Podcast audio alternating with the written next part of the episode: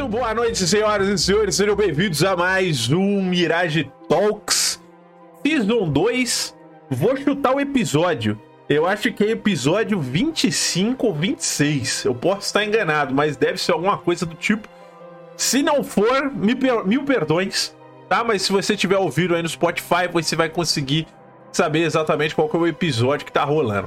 Perfeito? Para você que tá ouvindo aí no Spotify, seja muito bem-vindo, muito boa noite, fique à vontade. Se você está apenas ouvindo pelo Spotify não tá ligado, fazemos essas gravações ao vivo na Twitch em twitch.tv barra Mirage 42 City de cidade em inglês, só que sem o Y no final, tá bom? Galera, vem chegando para quem tá aqui com a gente na Twitch, fiquem à vontade, muito boa noite. Lembrando a vocês, quem está ouvindo esse podcast pela primeira vez, saiba que é um pouco difícil de eu interagir diretamente com o pessoal aqui do chat, porque ele é gravado e enviado direto pro Spotify. Mas fique à vontade, o pessoal vai se interagindo, eu vou conversando com vocês da melhor forma possível, certo? Mass Effect, caras. Mass Effect, efeito em massa Acho que é assim que eu posso traduzir o jogo para português. Ficou horrível, mas a gente faz assim. É um jogo, caras, daqueles clássicos para muita gente que eu também não joguei. Eu joguei só o Mass Effect 2, na verdade, joguei bastante Mass Effect 2. Mass Effect 3 eu também joguei, mas eu eu não joguei tanto quanto eu joguei o 2. O 2 foi muito mais marcante para mim quando eu paro para lembrar de Mass Effect. No entanto, no entanto, Estamos aqui gravando o Mass Effect hoje por conta do novo, né, do relançamento, por assim dizer, atualizado visualmente e narrativamente, de certa forma, corrigido várias questões e atualizações de mecânica, que é a Legendary Edition do Mass Effect, né? Lembrando que a gente vai falar da saga como um todo, a gente não vai se ater só ao, ao novo, mesmo porque eu não sei quais são as diferenças, quem vai falar são os convidados que estão aqui hoje, que a gente já vai apresentar eles.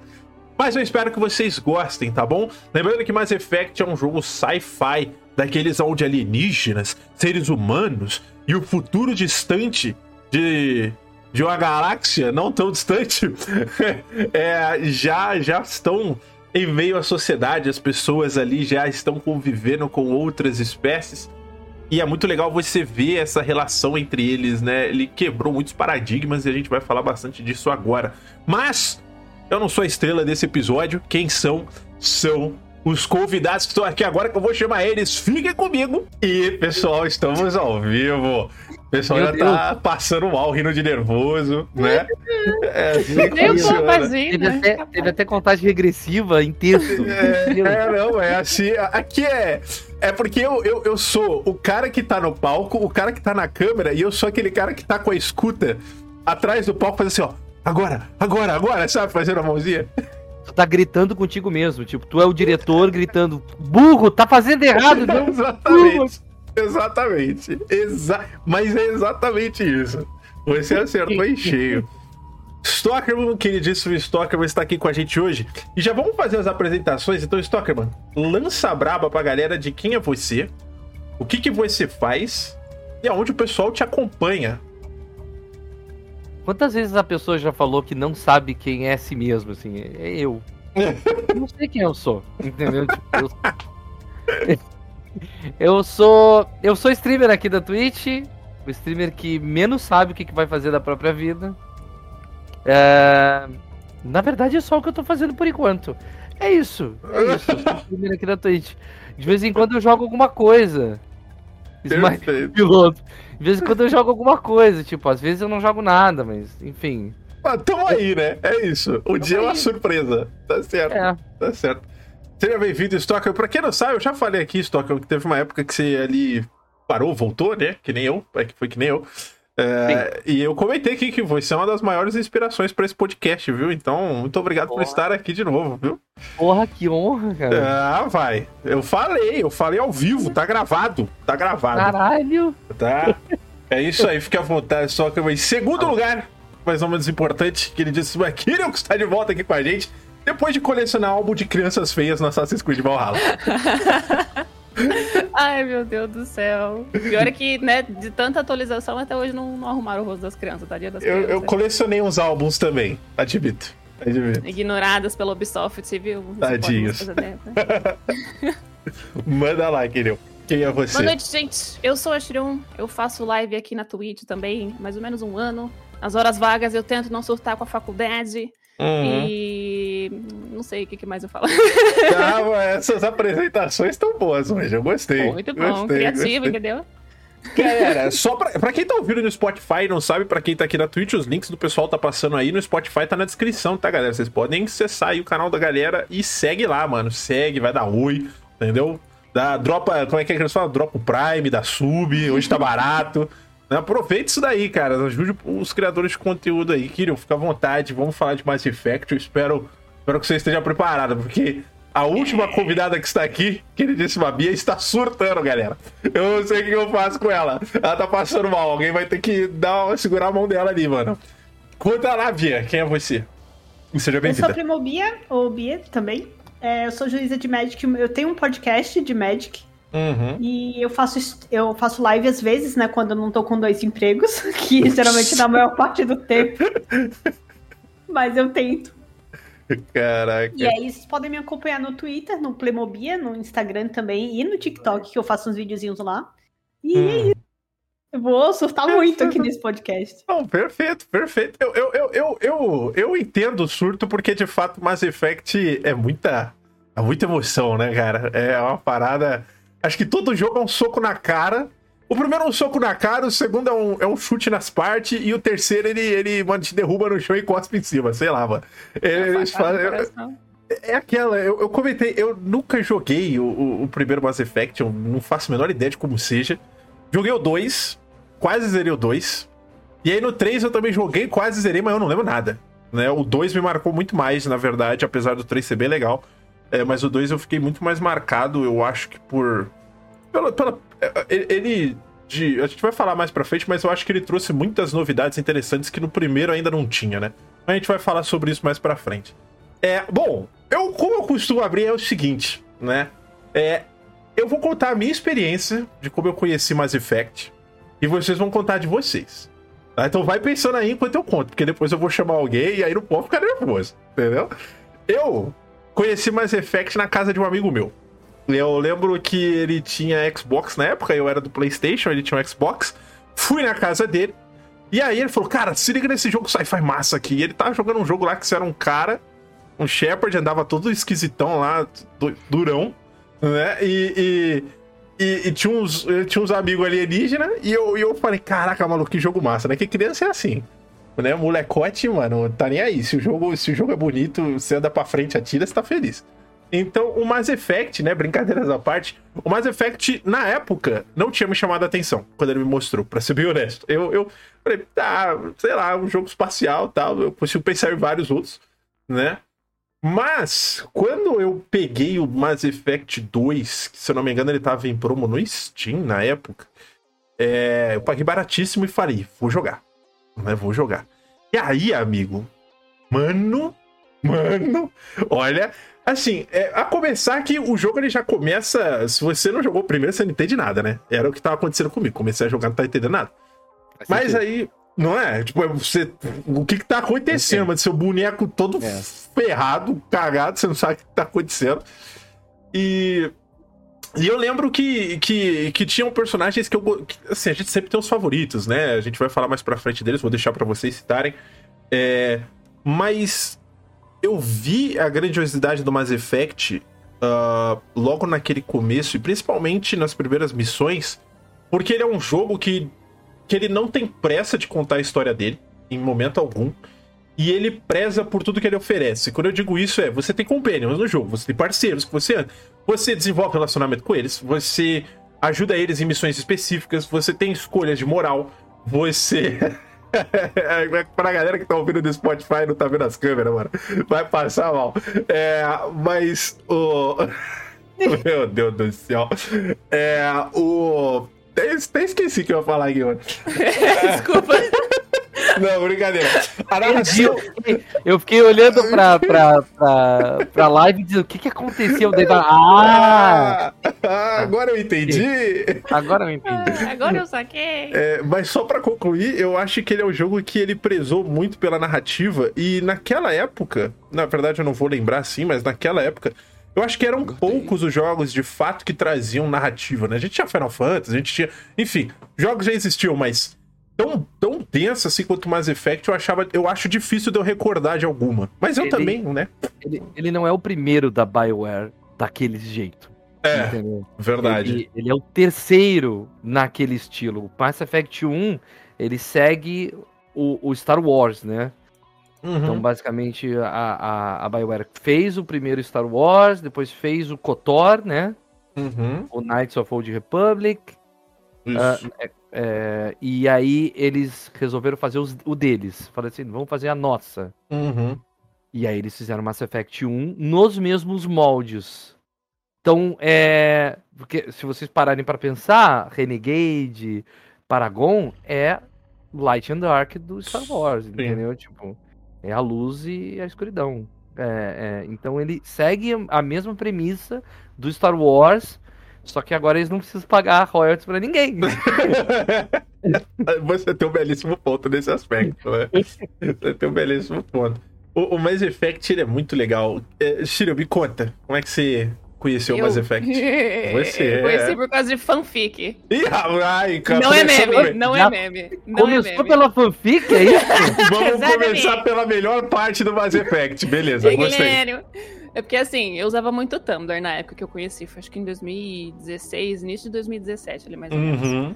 E sempre aparecia fanart dos personagens, gente escrevendo fanfic. Eu falei, gente, mas o que que é isso aqui? Isso aqui é um filme, é uma série, é um desenho, o que que é? Aí eu descobri que era um jogo. Olha aí. Só que daí, é, na época eu tinha recém comprado o PlayStation 3, eu fiquei sabendo que o jogo era de PlayStation, tem, tinha pra PlayStation 3 também, né? Falei assim, vou comprar, vou ver como é que Uhum. é. né? Aí aproveitei, tinha a promoção dos três jogos, acho que por, sei lá, por 50 reais no Dia das Mães. Eu falei, mãe, então, é. Tem uma promoção de um joguinho ali, será que você poderia comprar pra mim? O presente foi pra mim, não foi pra ela, mas tudo bem. E, e foi ali que, que eu comecei a jogar Mass Effect.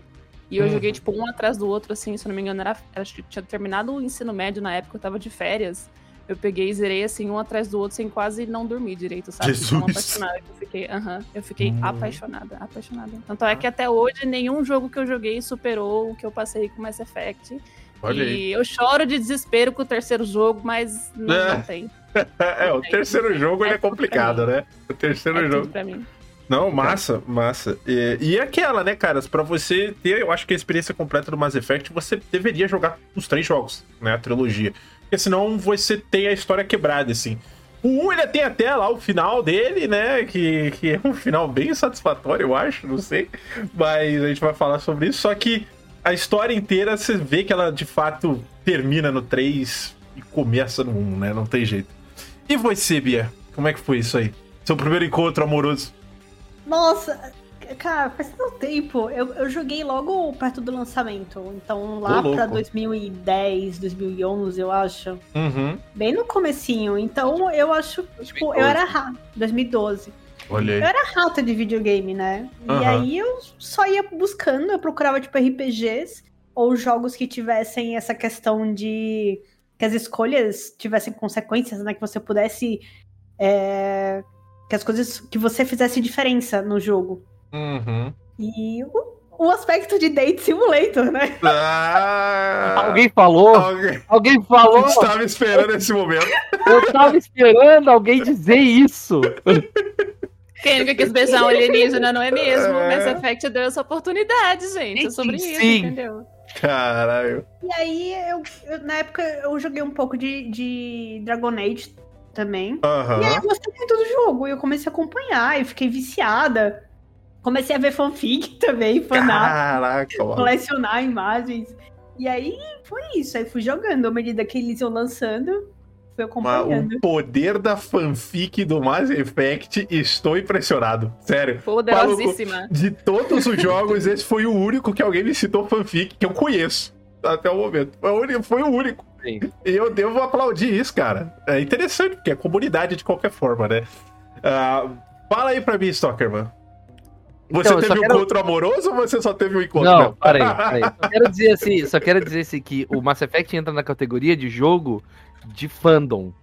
Ah, sim. Eu que criei isso, foi eu que criei essa definição. Tem vários jogos de fandom, entendeu? Tem é, desde Dragon Age, Mass Effect, vai até Undertale, tá ligado? Jogo de Sim. fandom. É o Sim. jogo que a galera começa a criar histórias dentro dele. Isso é, isso é legal, tá ligado? Isso é Uhum. muito maneiro. Ah, eu conheci ele é, por a meados de 2012, quando ele lançou. Eu tinha um podcast de games na época. E aí foi meio que uma. Foi meio natural, né? Não, não, a gente tem que jogar esse jogo. Esse jogo tá fazendo sucesso. Vamos olhar essa, esse jogo aí. Aí comprei, joguei e. e mais pra fazer conteúdo. É, é, não foi uma coisa revolucionária pra mim, assim, nossa, eu mudou minha vida, nada Aham. assim, mas ele era algo que não existia na época, entendeu? Tipo, porque a gente começou a conversar é, sobre a ópera espacial que tinha sido criada pra videogames, que a gente não tinha visto ainda. Por mais que o Star Wars estivesse lá, ele existia, era um jogo meio obscuro o Star Wars, entendeu? Uhum, Sim. Ahn, essa obra espacial, assim, a gente não tinha na, época. E, eu, eu- e aí eu joguei mais ou menos na- no- quando o 2 saiu. E aí eu já comprei o 2, já joguei o 2. E bem fãzão, assim, jogando bem louco pra. E, e, e aí eu tive que esperar. Quem jogou na época tem que esperar sair o 3. Aí foi aquela espera, a hype do 3. Aham. Aquele clipe da menininha ah, brincando com o aviãozinho Nossa, e tal. Os, os Reapers chegando na Terra. Meu Deus, que trailer é Cara, esse? aquele trailer é foda, meu. Aquela coisa é, é, de, de, de fã mesmo. Tô arrepiada aqui só de, só de é lembrar, isso, né? cara. Eu lembro disso também. Acho Ai, foda. velho. É, sabe? E, e a guerra que foi quando saiu o 3, e que, porque as pessoas queriam dar opinião sobre aquilo e tal, sobre o que, que era o final, sabe? Eu joguei o final e disse, nossa, que jogo legal! Nossa, que maneiro! Aí alguém chegou, não, não é maneiro não! Não é maneiro não, tá tudo errado aí, o que que tá errado? Daí a pessoa me explicou e eu, pois é, não tá maneiro não. Mas eu na hora não me liguei, eu tava curtindo o jogo. Não, perfeito. Sabe? Perfeito. É. O, o Mass Effect, eu, eu, quero, eu quero puxar assim, porque óbvio que se a gente for parar pra falar assim, ô, qual é a história do jogo? Então, amigo, é, deixa eu te contar um segredo. A gente não vai falar exatamente isso. Mas é, me ajudem aqui no negócio. É, eu lembro, o que, que eu lembro por cima da história e vocês vão me explicando conforme eu for tirando essas dúvidas. Porque eu gosto mais ou menos assim, eu gosto de tirar umas dúvidas também quando a gente vai conversando. Eu lembro que aparentemente existia um que eles chamam de Mass Relay, se eu não me engano, que era uma espécie de um. Era uma espécie de uma estação alienígena, né? Que eu, eu acho que eles não sabiam a origem, pelo menos pelo que eu lembro. É, e eles. Isso possibilitou que eles viajassem longas distâncias pelo espaço. Né? E aí começou a exploração espacial, eles encontraram outras espécies alienígenas, e aí foi se ter a colonização humana pelo universo. Era mais ou menos isso, não era? salto de tecnologia para a humanidade quando foi descoberto o Mass Relay, que, se não me engano, no sistema solar é perto de Saturno. É, uma parada assim. É alguma parada. Os cara, ele tava atrás, assim, ah, tipo, por exemplo, a gente tinha visão do sistema solar. Aí quando a gente viajou, a gente olhou, ué, o que, que tem atrás desse planeta aqui? Ô! Foi mais ou menos assim. É e tipo- foi, um, e foi um- uma explosão de tecnologia e a gente começou a viajar. entendeu? Perfeito. Era tipo, porra, caraca, o lado escuro da lua. Nossa, tem um negócio aqui, cara. Porra, como assim? O maluco só esqueceu de iluminar, né? Tá certo. É, mas, mas aí, os Reapers em si, eles só aparecem no 3. Eu- isso é uma coisa que eu não me recordo. Não, Não. eles já aparecem no final do 1. No final do 1. Porque Sim. até então eles. é, aí, aí é uma coisa que eu realmente não lembro. Mia, me ajuda aqui. É porque eu, eu, eu lembro da chegada deles no 3, que é onde o bicho pega pra capar e a treta começa, né? A terra se fode, o bagulho todo explode lá que tem o trailer. Mas eu não lembrava se os Reapers, eles eram. Até o momento ali do final do 1, eles eram tipo uma história, como se fosse alienígenas do passado, sabe? Que ninguém sabe o que, era. A galera fala. Não é nada disso, eles sabiam já quem era, era uma novidade pra eles. Eu realmente não lembro disso. Como é que eles foram introduzidos na história? Era isso que eu não lembrava. Tá. No começo do Mass Effect 1, Hum. logo tipo no início da primeira missão principal, você tem aquela tipo, meio que uma filmagem de alguma coisa que acontece, tem alguém atacando uma colônia humana lá, eles não sabem exatamente o que, que tá acontecendo, e daí eles dão, tipo, um- uma pausa no meio do vídeo, assim, e daí eles veem uma nave que parece uma mão, um negócio meio esquisito que ninguém tinha visto antes. Uhum. E ele só vem aquele negócio, tipo, chegando lá, sabe? Quando isso tá acontecendo. Tá. Aí, tipo, a primeira missão do jogo é você ir lá investigar e ver o que que é.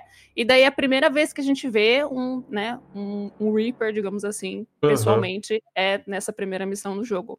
E daí, no Mass Effect 1, é como se fosse só, tipo, é uma história que não tem fundamento, porque, assim, você tem uma visão quando você toca o... Eles falam beacon, eu não sei exatamente a tradução que seria. Não, né? Beacon, pode ser, pode ser. Galera É, sabe, é. Hum. Mas é um negócio lá, que você interage Aham. com aquilo e daí você recebe uma visão estranha que você não, não sabe exatamente o que, que significa, mas não é um negócio bom assim. E o problema do Mass Effect 1 é que você tem o conselho. E o conselho, ele, tipo, simplesmente não acredita no que você diz, porque Hum. você né, é um ser humano, e os seres humanos, eles não são uma espécie, assim, muito confiável, né, Uhum. no conselho e tal.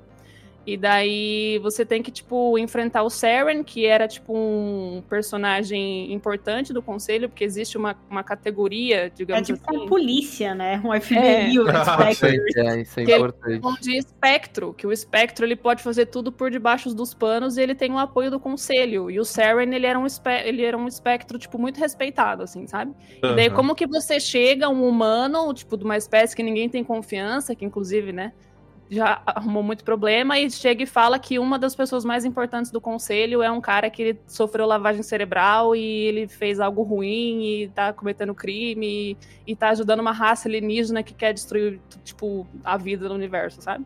Perfeito. Aí é meio complicado. Caraca. Tá. É importante, é importante, é importante dizer que, que o, quem é o Shepard nisso tudo, né? O Shepard, É, então. Ele, ele é um militar, ele já é um militar de até uma, uma patente alta, Uhum. já começa assim, ele, tu, tu- no primeiro Mass Effect, tu define qual é o background dele, então tu define alguma coisa ou outra diferente, se ele é o último sobrevivente de um esquadrão, se não me engano, se ele... E aí isso define um pouco as tuas falas durante o jogo, e ele acaba se tornando um espectro também, e isso meio que define como o jogo vai é, contextualizar as tuas ações. Aham. Como o Spectre pode fazer tudo por baixo dos panos e ele tem autonomia e não existe lei contra o espectro, Uhum. ele tu pode ser mal, entendeu? Tu pode ser malvadão, tu pode ser bonzinho, tu pode matar, tu pode, entendeu? Não, não tem tanta e aí a única, o único compasso moral que tu tem é o teu próprio compasso moral, diz assim, o que que tu vai fazer como jogador se tu quer. E aí tem Perfeito. um certo medidor, né, de bom e mal e que tu pode ir variando disso. Perfeito. Perfeito. Quer adicionar alguma coisa, Bia? Bom que é- esse, essa coisa das escolhas, né? Tipo, dependendo do que você quer fazer, vai mudando a forma que os personagens respondem. Você Uhum. tem diálogos diferentes que você pode escolher. Inclusive, tem na- Perfeito. nas habilidades, né? Você vai aumentando no 1, pelo menos. Você tem o Paragon e o Renegade, que você pode é, aumentar cada um separadamente. Certo. Que aí isso muda um pouquinho do 2 pro 3. Perfeito, é verdade. É porque é, é, isso que a Bia tá falando é um sistema de, de karma, né? Que a gente chama que é aquilo. As ações que você toma, elas têm uma consequência que afeta o seu personagem. Inclusive, no 1, no- eu sei que no 2 afeta ele fisicamente, né? Que ele vai Sim. ficando mais deformado e tal, ou menos deformado. É umas cicatrizes no rosto. Isso, no, é. No 2 ele é ressuscitado, né? Isso. Porque aí? o, o, o final do 1 dá uma confuseba e no final ele meio que, que, que morre, né? Ele, ele meio que se fode lá e. Na verdade, Não é no final do 1, ele morre É no no começo início do do início do 2. Ah, é verdade, no início do 2. É verdade. E aí ele é, é, pode crer, É o, pode primeiro, crer. é o primeiro choque do 2, né? Tu começa o jogo e pá, Shepard. É, nave- Meu Deus, o que tá acontecendo? É, A é, nave é foi- atacada, eles não sabem por quê, e aí. Shepard tenta salvar todo mundo e aí ela se fode sozinha. Isso, é verdade. Era aí. E, putz, caraca, maluco, veio, veio um filme na minha cabeça agora dessa cena. Cara, é verdade que você chega que você não entende nada, né, irmão? É tipo. É, Morreu, só tá é. sendo atacado ali Você e fala, a nave "Caralho." Sendo destruída. Você fica, Nossa. É um ótimo gratuito, eu estava só passeando pela galáxia e de repente destruíram a minha nave! É Agora, um ótimo início, cara. É um ótimo início. É massa. Eu, eu queria, eu queria. Como o Stocker puxou essa parada aí de falar um pouco do Shepard, vamos falar um pouco dele, porque a gente tem dois gêneros. Você pode jogar com ele homem ou com ele mulher, certo? É, no caso, eu, eu na época joguei com ele homem, não, não cheguei. Eu, eu, pra vocês terem uma ideia, eu não sabia nem como era a voz da, da, da Fame Shep que eles chamam. Você, você jogou como Stalker, mas você foi com a. Dois jeitos. Os dois? Dois jeitos. Qual que você Dois se, se identificou mais, você achou mais interessante de jogar? Na verdade, pra mim, hoje em dia, não, não faz muita diferença, porque os diálogos são iguais, assim, muito bom, e, e, e eles já são feitos pra serem, tipo, é, sem gêneros, diálogos, né? Ela. Mas. Eu gosto mais da Fen Shepard, eu sou fãzão da Fen Shepard, eu acho que, que. Não é à toa que o 3. Ainda bem que eles pegaram a Fen Shepard e colocaram ela em destaque na capa e tal. Eu achei legal Perfeito. isso, porque eu já gostava dela. Rolou Como- votação, eles fizeram três visuais diferentes pra Olha aí. Shepard oficial. E aí teve votação da comunidade. E aí saiu a ruiva, né? Mas tinha uma loira e tinha uma morena também. Olha aí. Que interessante. Massa.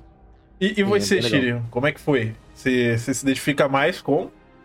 Com a Femme Shep, com certeza. Uhum. Eu, eu comecei a jogar o primeiro Aham. com o Shepard masculino por causa das opções de romance. Ah, tá. Porque no Mass Effect 1, sendo a Shepard feminina, você só consegue ficar com a Liara pra ter, tipo, um, um relacionamento que conte pra conquista do jogo, digamos assim. Entendi. Tem conquista de relacionamento. E pro Shepard masculino, você podia ficar com a Ashley. E daí eu queria ver como é que era. Só que daí eu nem cheguei a avançar muito no jogo, porque né, Jennifer Hale é incrível na dublagem desse jogo e é isso. Aham. Massa. Perfeita. Mas, porque é, eu, eu já passo pra Bia a pergunta também, né? Pra gente destrinchar um pouco mais o Shepard como personagem, porque eu acho que quando a gente vai falar de Mass Effect, a gente tem que falar do, do Shepard em si, dos Companions e da Normand, né? Que eu acho que é uma coisa super importante a gente falar da Normand em si, mas a gente já chega lá. É. O. O.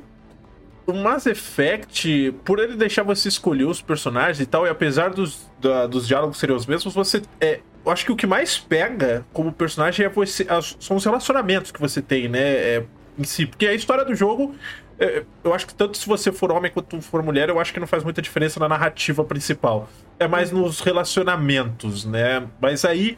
É, a gente já vai falar mais sobre isso, mas você, Bia, você se identificou mais também com a Fen Shepard? Eu sempre, assim, desde pequena, sempre tinha essa coisa de sempre jogar com menino, né? Uhum. Eu nunca teve essa opção. E aí, quando com- os jogos começaram a dar essa opção de você poder fazer um episódio feminino, eu comecei a jogar porque, pra mim, pô, era importante, sabe? Claro. Assim, eu, como mulher, jogar como, com a mulher. Então, certeza. eu, eu acabei sempre escolhendo. Massa. Perfeito. É, eu, eu, eu acho muito legal isso. Eu faço essa pergunta, às vezes a galera fala, nossa, mas ele tá fazendo uma pergunta besta, mas às vezes é importante a gente saber pela voz das pessoas mesmo, né? Do que eu sair dizendo pros outros. Então, é. o- o- eu gosto porque, assim, eu ainda não. não eu, eu vi a, a, a Shepard versão mulher e tal, são dubladores diferentes. É, eu sei que o jogo ele permite até você escolher um pouco o visual do seu personagem, mas eu não sei vocês, eu sempre joguei com ele meio padrãozão, do jeito que veio. Eu também. É, vocês chegavam a customizar muito o personagem ou vocês. Aí só vamos. Da primeira Nada- vez que eu joguei, eu customizei. Mas É? aí depois não, porque você vai falar, não, vai, vai demorar muito pra eu fazer isso aqui. E a versão antiga também, o boneco, mesmo que se você customizasse, ele continuava feio. aí Tipo eu The "Deixa pra Sims, lá." né, maluco? Você fica É, 10 horas primeiras- fazendo boneco Os e aí você originais são passa bem feios. É. É, chega a doer. O- o- eu, eu acho que ele envelheceu mal nesse ponto, hein? É porque até as animações de diálogo são robóticas, feias. Parece que tu tá jogando com Sim. um robô, assim. Ele olha pro lado, olha pro outro. Não é tem muita expressão facial. Ah, né? Eles é. tipo, É, eu imagino isso. O, eu acho que. É porque, na verdade, eles devem usar uma engine. Eu não sei como é que tá esse novo agora, mas a engine devia ser bem Sim. limitadinha, né, na época. Os antigos é uma engine proprietária, assim. Da Ah, Bioware, criada pela Bioware pra fazer esses jogos. Aham. Entendeu? perfeito, Inclu- perfeito. inclusive tem uma coisa interessante que o- Witcher 2 é feito nessa engine. Olha aí. Ela comprou da Bioware Aham. pra poder fazer o Witcher 2. Né, Que caso. massa. É, a Bio é cabeça de muita coisa, né, cara? Eles soltaram muita coisa que hoje em dia a galera usa de referência, né? O Dragon Age é referência de muita coisa, principalmente pra fantasia e tal. É, em estilo de jogo que eu digo, né? Em, em universo. É. É. Tanto que, que eu não sei se a gente vai falar depois, mas aham. todos os problemas do Andromeda se deram por causa da engine. Exatamente. Exatamente. É. O, e Qual isso é curioso, né? Isso é curioso.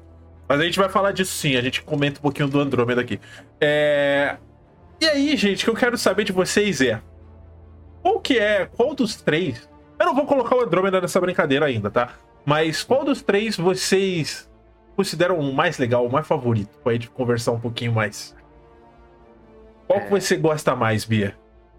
Que o 2, porque as Dois? mecânicas ficaram mais legais, assim, pra mim. Eu gostei mais me- da mecânica das armas, das habilidades. Aham. E aí eu.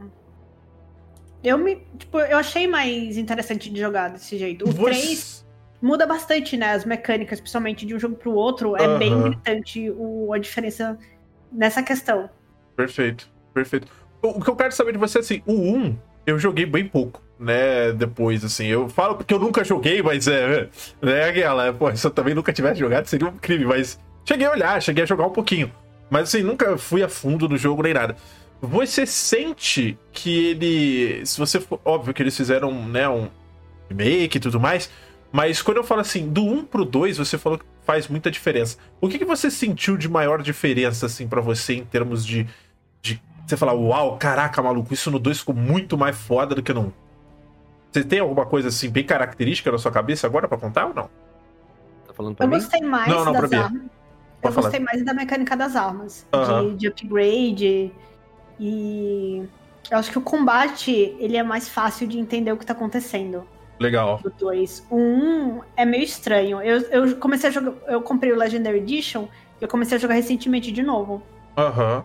E a- aí o 1 é estranho. Aí quando eu comecei a, passei pro 2, eu, eu senti uma facilidade maior. Tipo, eu consegui entender melhor como é que joga. Certo.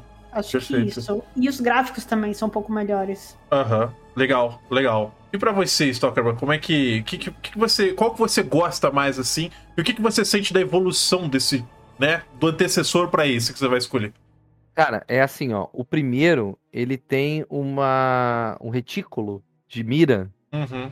grande. Por quê? Porque ele é baseado totalmente em cálculos de RPG. Os tiros. Certo. Então, o- tu vai apontar pro inimigo, ele vai atirar, aquele tiro vai calcular se acerta ou não, e aí o tiro vai pra um lado, vai vai no alvo, sabe? É meio que RPGzão, assim. Daí tu pode atirar muitas vezes e uma hora o tiro vai pra parede, outra hora o tiro vai pro inimigo. Aham. Isso é uma característica do primeiro jogo, de não ter um não ser um jogo de tiro propriamente dito, tu tem uma uma mecânica de mira, mas quem define são os status. Perfeito.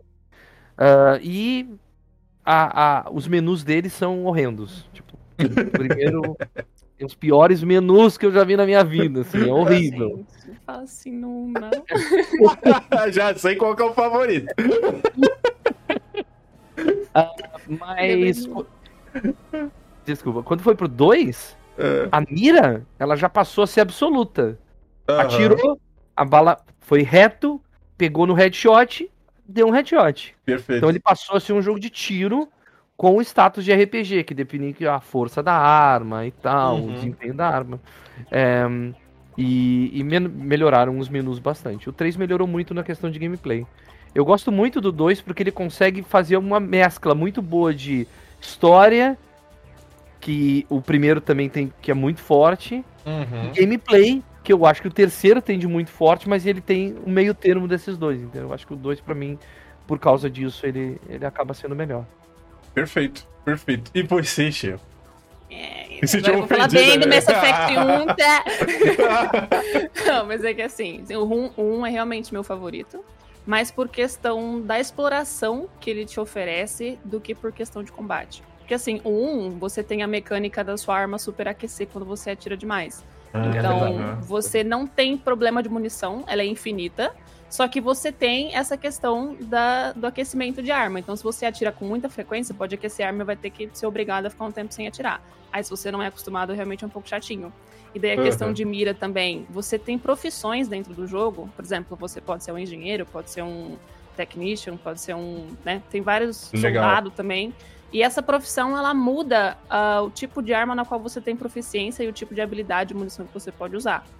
Então, no primeiro, se você escolhia um tipo de profissão, você podia, sei lá, usar só pistola e sniper, mas não podia usar shotgun nem fuzil de assalto. Então a mira era podre, sabe? Aham. Você quase não conseguia usar esse tipo de arma. E daí no 2 e no 3 você não tem tanto esse problema. Independente da profissão que você usa, você consegue usar as armas sem muita dificuldade, né? Só que daí o que Uhum. muda é ó, o tipo de munição que você vai ter e o tipo das habilidades também que você pode desenvolver dentro do jogo. E daí o que eu gosto tanto do 1 é que você consegue, tipo, explorar os planetas, tipo, descer pro planeta, explorar o terreno, e você tem, tipo, mini quests, assim, dentro de cada planeta, um monstros que vivem naquele planeta que você, tipo, tem que atacar, tipo os Treasure Malls que a gente conhece depois, né, Uhum. 3 também. E daí, o Mass Effect 1, ele é mais um jogo de. Como é que fala assim? Ele não é tanto focado na ação, ele é mais de exploração e ficção científica do que o 2 e do 3. O 2 e o 3 eles são muito mais ação, apesar de também continuar a história do jogo, né? Tem bastante história pra você conhecer no 2 e no 3. Só que o Mass Effect 1, pra mim, ele é mais sobre você conhecer o universo, sobre você, tipo, ter muito mais detalhe em questão de ler e lore, essas coisas assim, do que os outros dois. Ele não é mais focado tanto em ação, por isso que eu acho que também não é algo muito importante pra mim. E daí, quando eu comecei a jogar também, quando eu era criança, eu queria muito Uhum. ser astrônoma, né? Olha aí. Então, o Mass Effect 1, ele representa pra mim a vida que eu nunca vou poder ter. Então, acho que é por isso Ô, que eu amo tanto ele. Porque, tipo assim, tanto nos três jogos, né? Tanto no 1, no 2, no 3, quando você, tipo, vai visitar um, um sistema solar ou alguma coisa, todos os planetas têm descrição detalhada de o que, que ele é composto, qual que é o tamanho do planeta, Sim. qual que é o período de rotação, questão atmosférica, tipo, detalhadamente, sabe? Aham. E daí era algo que eu gostava muito de ver, de tipo ir Legal. em sistema solar por sistema solar e explorar planeta por planeta e descer em todos os planetas que eu podia descer pra poder minerar, pra poder andar com o Mako lá, porque uma coisa muito legal do Mass Effect 1 é você descer no planeta aí com o teu carrinho lá, né? Dar cambalhota com ele no meio das montanhas, porque a, física dele é montanha, podre. fica preso. Exatamente. Aí é isso, eu gosto, tipo, mais do, do Mass Effect 1 por causa disso mesmo. Ele me dá, tipo, uma possibilidade muito maior de explorar muitas coisas do jogo do que no, no 2 e no 3, que tem, tipo, um mapa mais linear, assim, que você não pode é, sair pra qualquer lugar que você queira e, tipo, meio que andar no mapa do planeta inteiro, sabe? ok. Mako voltou no Andrômeda, né? Ah, sim. Ah, Uhum. é, ele ele volta no Andrômeda? Interessante. Ele volta no- volta no Andrômeda. É porque, pra quem não sabe, o Andrômeda ele é, ele é uma história meio que à parte, né? Ele se passa em Andrômeda, né? Numa outra, numa outra região ali, não é bem no núcleo principal da história. É, mas eu, eu, eu, quero, eu quero chegar nesse momento porque agora eu quero falar um pouquinho sobre a Normand em si. E eu vou fazer depois uma brincadeira com os convidados, chat. Vou fazer uma brincadeira com os convidados sobre os personagens de, de, de, de companheiros. Mas vou deixar pra já, já, já, já a gente faz essa brincadeira. Vamos falar um pouco da Normand, caras. A Normand, na verdade, ela é uma, ela é uma, ela é a nave da, né, que você comanda como Shepard e você vai angariando a tripulação ali. Eu gosto que você começa sozinho, fudido dentro da nave. Eu não sei como é que o cara consegue andar com essa nave. Não é bem sozinho, tu tem uma tripulação de, tipo, De uns pessoas cara. que vão cuidar da nave. Tipo, ah, o cara que cuida. Ah, tem uma tripulaçãozinha. Perfeito. Começa com É o piloto. É que tem a aliança, né? Que é tipo o exército da Terra. Uhum. Aí a aliança, então a aliança tem as frotas e aí você faz parte da aliança. Então você, a Perfeito. Normandy, ela é uma nave da aliança. Ah, é verdade, é Então aí verdade. você tem a tripulação de humanos lá só. É verdade, que eles E ficam assim lá nos começa. computadores. É verdade, é verdade, é verdade. Caraca, eu tinha esquecido disso. A chefe da. Porque começa, tipo, o chefe da enfermaria, tu começa Isso. com piloto, sabe? Tu vai angariando a galera pra trabalhar nos setores da nave. É bem, é bem massa isso daí, é uma coisa que eu gosto bastante. Mas É. vamos lá, a Normand em si, a primeira, a, a- do primeiro jogo, né? Porque a gente vai vendo ela atualizada aí ao longo do- das versões. O que, que vocês sentiam toda vez que vocês entravam na Normand? Vocês tinham, né? A Shirion, por exemplo, deve adorar falar dessa parte, porque você saía pra explorar as estrelas, cara. Você ia, porra, de um lado pro outro da galáxia, né? É, isso é uma coisa que, assim, a gente teve os primeiros contatos, sei lá, em Star Wars, e agora você tá dentro de uma nave, você controla essa nave, você comanda tudo que tá acontecendo ali dentro. O que, que vocês sentem da Normand? Assim, Qual que é a conexão emocional com vocês com a nave em si? Né? Não tô falando só da tripulação, a nave mesmo em si. O que, que, que, que vocês sentem com ela, assim, durante as, os três jogos. Fala lá, Stockerman. A norma de. Eu, eu sempre vejo as coisas muito pelo lado do gameplay, né? Uhum. Pelo do lado do design, né? Ela é um HUD. Então, ela é um lugar onde tu vai. Onde vai rolar o dating sim da parada. É, é, é isso. Ela é o lugar onde tu vai ir até os personagens, vai conversar com os personagens pra começar a fazer. e é um grande hub de quest também, tal, porque tu tem que fazer quest pra poder é, é, melhorar o, o relacionamento com os personagens. Então, ela é um HUD, né? Então, eu sempre vi ela com, como isso, assim. Eu nunca tive muito apego emocional, assim, com, com a nave e tal. Uhum. né? Chega no lugar, o cara tá falando que tá regulando o motor da nave. Chega em outro lugar, o cara tá falando que... Calibrations. Ah, É, é mais ou menos nesses anos. Eu- sempre quando eu podia, porque é, é- é- é- essa é a importância da, da nave. Sempre que tu pode, tu fala assim, ok, voltei pra nave. Hora de falar com todo mundo. Yeah, É. daí vai. Hora de falar com todo mundo. É, pra, pra, pra ver o resto da história. Perfeito. Tá, pra você, a conexão era mais assim: é, é o lugar do, da, da- do- dos relacionamentos. É, Eu vou ali só pra trocar uma ideia. Tá certo, beleza, beleza. Tem gente que é assim, galera, não posso fazer nada. Manda lá, Bia. Como é que você se sentia com a Normand? O que, que você acha de interessante de falar dessa majestosa nave? Então, eu sempre amei ficção científica, né? Uhum. E eu, eu cresci assistindo Star Wars, eu assisti 2001 muito cedo também. Uhum. Então, a primeira vez que eu joguei, essa agora também. Eu entrei na Normand e eu fiquei, uou, eu tenho a nave! e aí poder ver os detalhes, tipo, tem os pods, né, onde as pessoas dormem. Aí você vai lá na na na cabine de comando, onde o Joker tá, onde ele pilota. Aí tem a sua cabine, tem a parte médica. Eu gosto muito de ver os detalhes do, tipo, do cenário, né? Uhum. E aí foi muito louco. Aquela parte também que você controla, que tem toda a galáxia, que você escolhe pra onde você vai. Uhum. E aí, pra mim, foi a, primeira vez, e essa também, foi muito emocionante, porque eu, eu gosto de sentir ambien- ambientação, né? Porque quando eu jogo um jogo, eu sou tipo jogo de mundinho. Eu entro no meu mundinho, eu fico lá e eu vou sentindo tudo. Então, foi muito irado. Legal. Pô, isso é maneiro, cara. Isso é muito legal. Eu gosto quando a pessoa é, tem essa imersão de você. Você se sentir parte bastante daquela história, né? Eu acho que os videogames fazem isso tão bem que é, é difícil você. Porque assim, num filme, é, você. Tá, tá meio premeditado certas coisas, né? E no videogame, cara, é, é sempre alguma coisinha nova, algum detalhezinho novo que você pega alguma linha de diálogo que você fala, caraca, maluco, há 10 anos atrás eu não sabia o que era isso, hoje, porra, hoje eu já vejo diferente.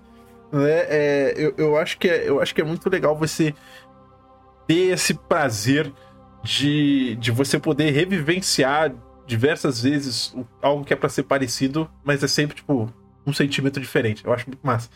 Pra você, Shirion, Ah. Normand, quando eu falo Normand, o que, que você pensa? Eu penso em casa. Olha aí. É. Porque assim, mesmo que você, tipo, né, vai explorar e tal, e você faça as missões, a Normandy é onde você passa a maior parte do tempo, tipo assim, né, da história e interagindo também com os personagens Uhum. no jogo. Porque cada personagem que você tem ali, tanto seus colegas, quanto às vezes só, tipo, NPCs aleatórios que estão ali cuidando das coisas, eles têm diálogos únicos. Em momentos únicos também. Então, tipo assim, ah, terminei uma missão em tal lugar, vou falar com alguém que tá lá, tipo, sei lá, cuidando da. Porque a, a ela é tipo. Como é que fala? Ela Uhum. funciona com elemento zero, né? Tu tem um núcleo lá de fusão de elemento zero e tal, e tem o pessoal que cuida daquilo, que são os engenheiros da nave. Aí você desce lá no negócio de engenharia pra ver como é que tá, e eles, tipo, te explicam como é que funciona, às vezes perguntam alguma coisa. Então, é muito bom porque, assim, a questão do detalhe também, tipo, de você entrar numa nave.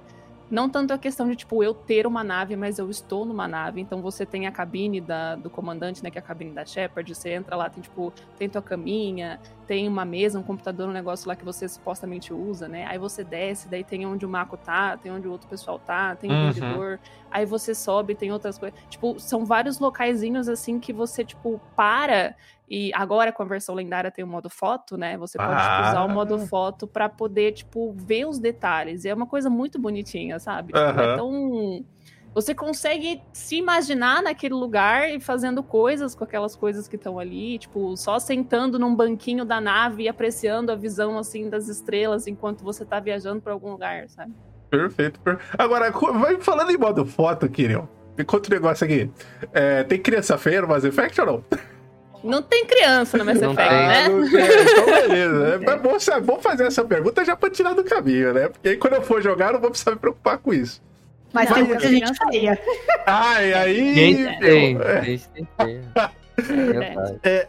Agora, galera, eu, eu, eu quero. Porque a gente falou da Normand, é, é curioso você ver a interpretação que cada um tem, porque é, eu acho que quando a gente para pra, pra pensar, iconicamente falando, a Normand é, é muito marcante já pra muita gente.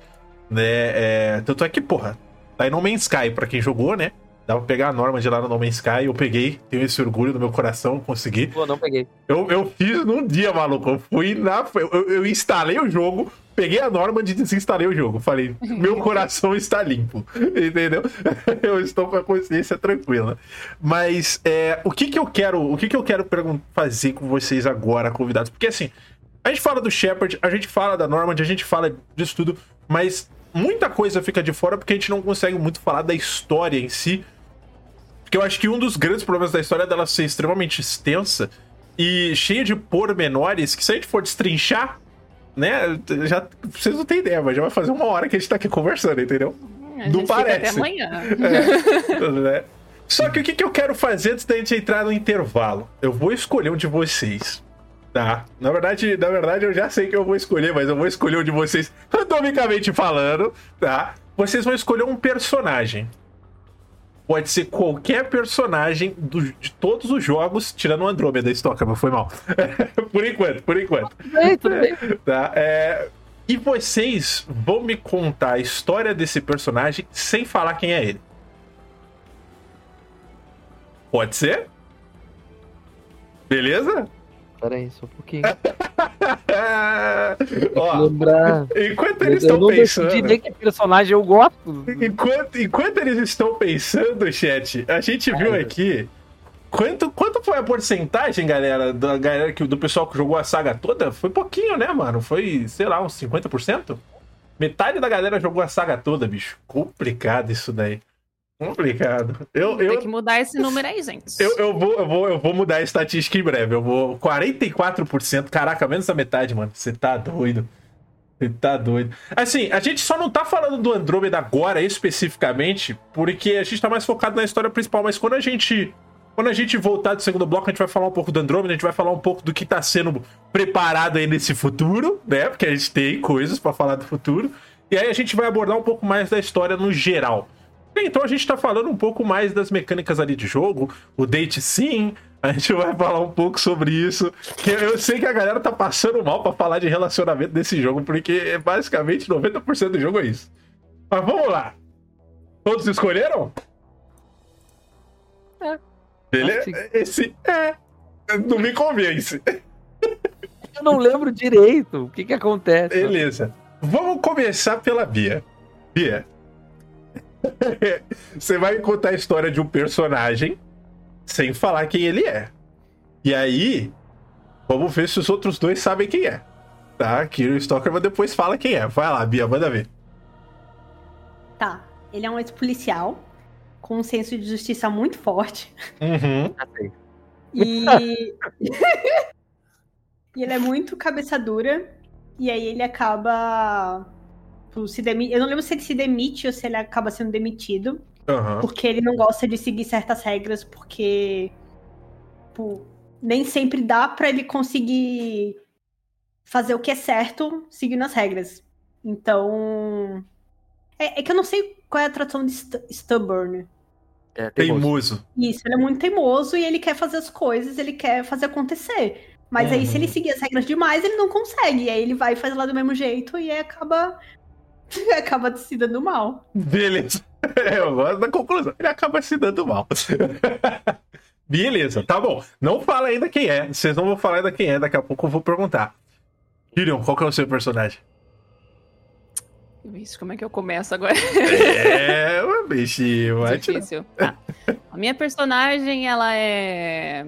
ahn, como é que como é que eu, como é que eu descrevo? Ela é um pouco tímida, assim, né? Ok. Mas ela é extremamente querida. Ela se importa bastante com todos os personagens, né? Uhum. Com quem você tem contato conforme você vai trazendo todo mundo pra tua nave e vai fazendo as tuas missões. E ela, conforme você vai avançando na história do jogo, né? Ela sempre lembra de algumas coisas que aconteceram com esses personagens. E ela às vezes, né, sente muito e tal, caso ele tenha morrido, que acontece também, né? Seus Uhum. coleguinhas também morrem no jogo, dependendo das escolhas que você faz, né? Aham. E ela muda drasticamente assim de personalidade depois de uns negócios que acabam acontecendo entre né, os jogos e tal, e ela acaba virando uma traficante de informações. Rapaz, olha aí. Fuck é, fuck é. Quando, quando isso acontece é É, maneiro. Fuck é. é aquilo, né, mano? É, é- você subverte as expectativas. É assim que funciona, tá certo. Não fale ainda, Tyrion, quem é o seu personagem. Eu acho que eu sei quem é. Eu sou. Eu falei, eu não joguei direito, caras. Eu não vou chutar, é os convidados que chutam. Stalker, mano, qual que é o seu personagem? O meu se cair, quebra. É Hum. isso. Acabou! Não, Não Pe- falar nossa. nada. Zerou o desafio. É só isso. Acabou. Eu- Não é? Cara, eu- vai ficar difícil assim, viu? Pesado, Pra quem tá pesado, ouvindo no pesado. Spotify, ele vai falar, mano, que porra que ele escolheu. Muito bem, tá bom. Quem né? conhece o jogo sabe. É isso. Tá bom, tá bom. Então vamos lá, vamos lá. Shiryu, qual que é o seu personagem? Fala pra mim. Emoção do popote azul, ele era de Sony. Oh, tá, a Liara. Cabelinho de cobrinha. A Liara, ela. É, é, por, que, por, que, por que a Liara, Tyrion? O que, que você. O que, que te chamou a atenção pra você escolher ela? Porque ela é o amor da minha vida, e é isso. Não tem outra escolha. Ela é a personagem que eu mais amo, assim, sei lá, de, de- de tudo que eu joguei na minha vida, Uhum. sabe? Tanto é que eu não consigo nem ter relacionamento com outro personagem nos outros jogos que você pode, porque eu sou muito ciclo, eu sinto que eu Sempre a primeira ela. opção. Eu não posso trair o amor da minha vida, entendeu? Não pode. É isso. Não, eu, eu- eu gosto. Eu, a Liara é uma personagem que eu gosto bastante. Porque é que nem você falou, né? Ela, ela é- Eu acho que de todos que me vem na cabeça, ela é o que mais se dispara. Tanto é que, né, se você for parar pra pensar nos trailers mais recentes, ela, ela é quem aparece, né? Então, é, Ah, eu, eu gosto muito. É, justamente E disso que você. Exato, é. Eu gosto A dela é muito interessante. eu, eu gosto muito da história dela, mas principalmente dessa virada, né? Dela, dela se tornar uma pessoa que, que trafica informações, né? Que, que trabalha com esse tipo de coisa. Shadow Broker, não é o nome? É. Shadow aham, Broker, Shadow Shadow Broker. Broker, exatamente. Isso é uma das poucas coisas que eu lembro do Mass Effect. Olha aí, pra você ver como é marcante, né? Eu, eu acho essa personagem muito, muito legal.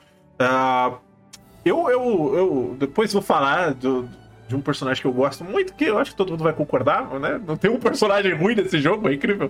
Eu gosto muito da, do conceito da raça Uhum. da- dela, porque é um conceito de que a genética dela é tão forte que não importa que raça ela é, é, tenha um filho, nasce uma igual a Sim. ela. Entendeu? Tipo, não, não é uma predominância genética muito forte, assim, para uma Sim. raça, entendeu?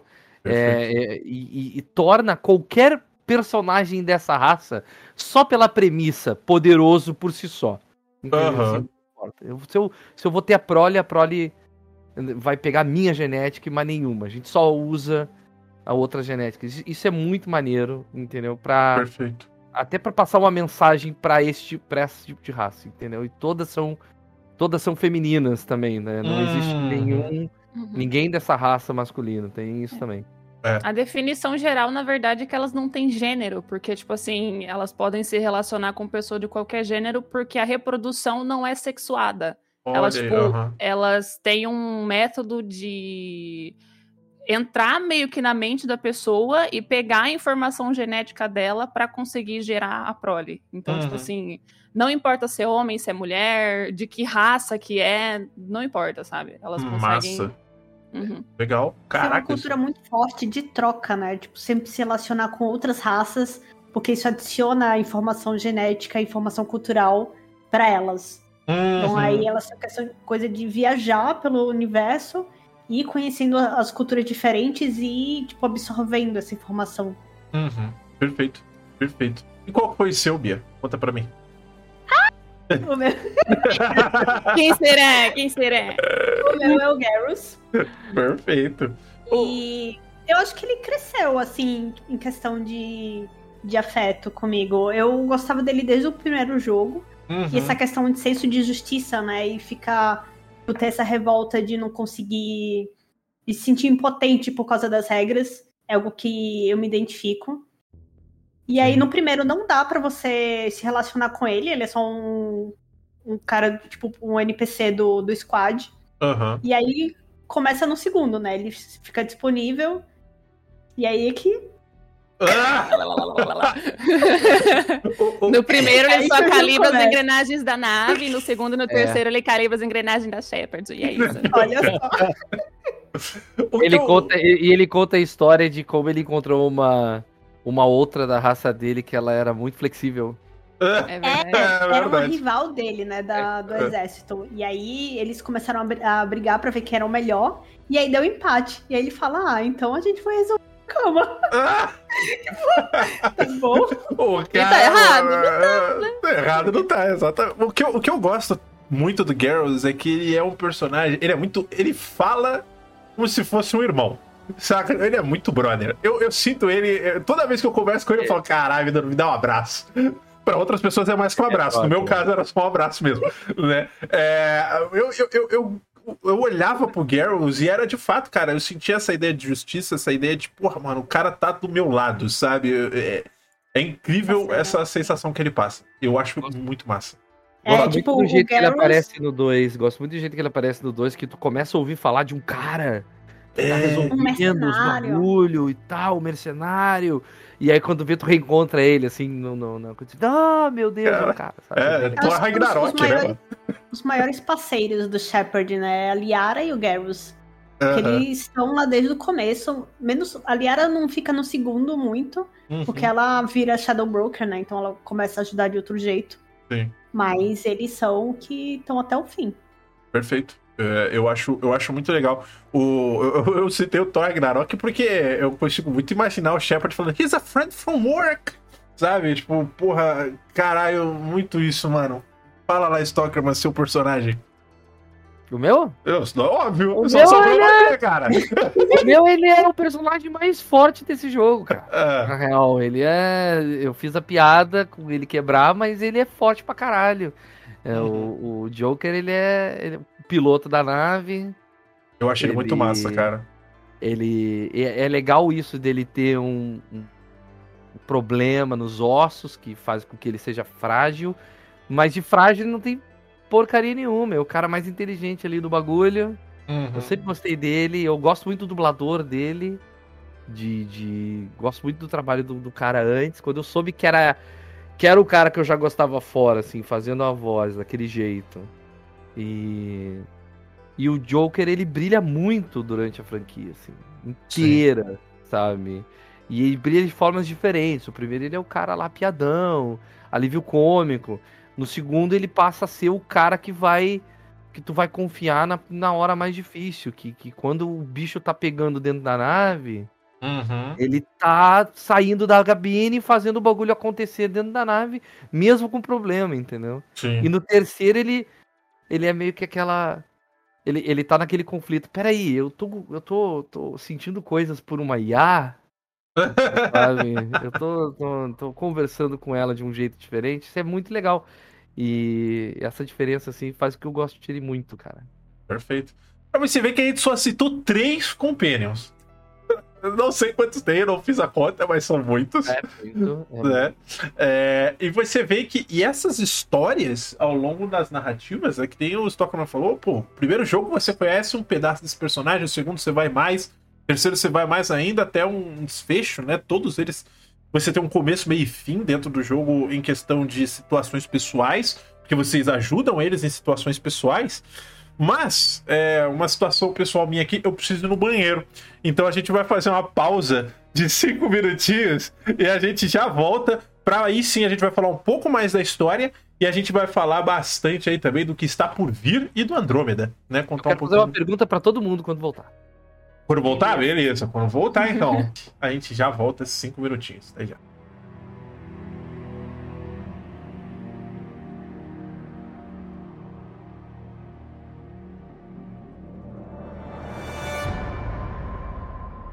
Caramba, voltamos, galera. Voltamos, voltamos, voltamos. Rapaz. Rapaz. O pessoal aqui tá agitado. O pessoal aqui tá agitado. É. Bom. Bom, deixa eu abrir aqui a câmera de vocês de volta. Seguinte. Seguinte. Ô, irmã, fala Oi. pra mim aí. Fala pra mim aí qual que é a sua pergunta que você queria fazer. Não, uma pergunta tão simples que é tipo, eu não acho, eu não acredito, eu não vou deixar que um podcast que eu esteja de Mass Effect É. passe sem essa pergunta pra todos os participantes. Hum. No- porque no Mass Effect 1 tem algo que acontece logo no início do jogo que reflete muito o, que, o sucesso do jogo. Que é a Ah. escolha de quem morre no início do jogo. Ah. Ah. Porque essa escolha, ela acompanha até o 3. É uma escolha lá no início do 1, que são dois personagens. A Ashley Uhum. E o e o personagem que morre no save de todo mundo. Ninguém se importa com ele. Mas, Puta que mas pra vocês pode ser diferente, entendeu? Pra vocês pode ser diferente. É, é, quem vocês salvaram, eu não lembro nem o nome dele, tá ligado? Ele é tão genérico pra mim, Que isso? eu não lembro Mas- nem o nome. Os dois são genéricos. No 1, a única pessoa que importa ali é a Liara. Ah, É verdade. O pior é que é verdade. É verdade. eu gosto da gíria, eu concordo. Pior que é verdade, é verdade. Pode matar, Mas é, mas é. pode matar os dois, Kaidan, pode matar alguém falou do chat, Kaidan, isso? Obrigado. Kaidan. E aí? Kaidan ou Ashley? Quem morre? O Ai, Kaidan. Cara, Eu, eu acho que eu salvei o Kaden. Foi. Oh, Nesse agora eu salvei o. Kay. É porque a Ashley é racista. Tem Meu vários é diálogos que ela fica. É, ela Sim. fica falando, ai, esses alienígenas, por que, que eles estão aqui na Normand, não sei o que, está traindo a gente. Ah, é E aí, eu, verdade. ai, aí eu peguei ranço, falei, ai, Ashley, quer saber? Ela é Caraca. extremamente O racista, Kaidan- extremamente xenofóbica no Nossa, me jogo. senti mal agora, me senti muito mal. Mas cara. o Kaidan não é zoadão também? Eu acho que o Kaidan é zoadão também, não Também, é? ele é. É. Os dois são Os dois são humanos, é. né? Os dois são humanos, é claro. Tinha que Pô, ser, né? vocês, vocês não vão. Vocês, vocês vão me julgar. Vocês, vocês vocês vão me. Nossa. Lá vai. Mas o meu relacionamento do 1 foi a Ashley. Beleza. Tudo bem, tudo bem. É, Acontece, cara. A vida é da dessas. É E aí- gente sempre namora uma pessoa lixo. Acontece, gente. Ai, é só um boneco, não uma pessoa. E aí, exatamente. Mas vai chegar no ponto. eu Acho que tu ia perguntar isso depois. Deixa eu falar, eu tô adiantando as coisas. Foi mal. Não, não, manda lá, Não. manda lá, manda lá. Que, que Não, é? porque tem uma história. O meu, é, o meu, meu Shepard, ele, ele tem assim, de, de, de encontrar a, a, a girl lixo ali no início ali, ter um relacionamento com ela ali e tal. Aí no 2, ele conhece a Jack. Ele fala, meu Deus, A Jack é algo diferente, que ele nunca tinha visto na vida dele. Ele falou, meu Deus do céu, que mulher é essa? Aí ele conheceu a Jack. E no terceiro eu não, não tive relacionamento com ninguém, porque ele era fiel a, a Jack. uhum. Tanto que no final ele tem um diálogo com ela, entendeu? Tipo, que eu achei 10, tá ligado? Tem um. Aham. Mesmo ela não sendo personagem do 3, ele tem um disclosure, né? Aham. Né? É, é, é, é muito maneiro. Eu, eu adorei a Jack, cara. A Jack é. É, a galera. Muitos personagens do 2 que eles não continuam no time, né? No 3. É Aham. bem mais. Porque no 2 é tipo um buzilhão de personagem que você recruta. E aí no 3 é bem mais reduzido. Pois é, isso, isso é uma coisa que eu queria comentar. Vocês sentem falta, assim, no 3, vocês sentiram falta? Vocês queriam mais companheiros que eles tivessem voltado e tal? Ou é, é, é, tá de É boa? que, é que depende do teu save, eu acho que eles. Tem, É, tem Companion. Tem Companion que pode morrer no, do 3, que pode morrer no 1. Aí se isso. tu é. carregar, ele nem Mas aparece. mesmo se tu Exato. salva todo mundo no 2, tem Não uns sei. que não continuam de qualquer forma. Uhum. Ah, sim, sim, sim. É. Verdade. Assim, é, vamos, vamos, vamos pegar então a premissa de que deu tudo certo nas suas escolhas. Tá? Vamos pegar essa premissa. Eu espero que vocês saibam as coisas que deram tudo certo. Sei lá. Né? É, porque assim, o 1, a gente tem, por exemplo, vamos, vamos falar de personagens que acompanham os três jogos, né? A Liara, por exemplo, ela aparece, né? É, contem um pouco para mim sobre ela, assim, porque no, no eu, eu, realmente lembro muito pouco. Né? Como é que ela era no 1? Qual que era a parada dela no 1? O que, que ela fazia? Porque eu não lembro. Ela é, ela é a médica, não é? Não, ela fica na, na área da médica, mas ela é uma arqueóloga barra paleontóloga, digamos assim. Uhum. E daí, uhum. quando a gente acha ela a primeira vez, ela tá lá estudando um. Eles chamam de dig site, eu não lembro, eu não sei como é que seria uma. Escavação, né? Um é, um local de escavação, digamos assim, né? De. Uhum. E ela acaba ficando presa lá, porque é meio que uma armadilha, e daí a gente tem que ir lá ajudar ela e tal.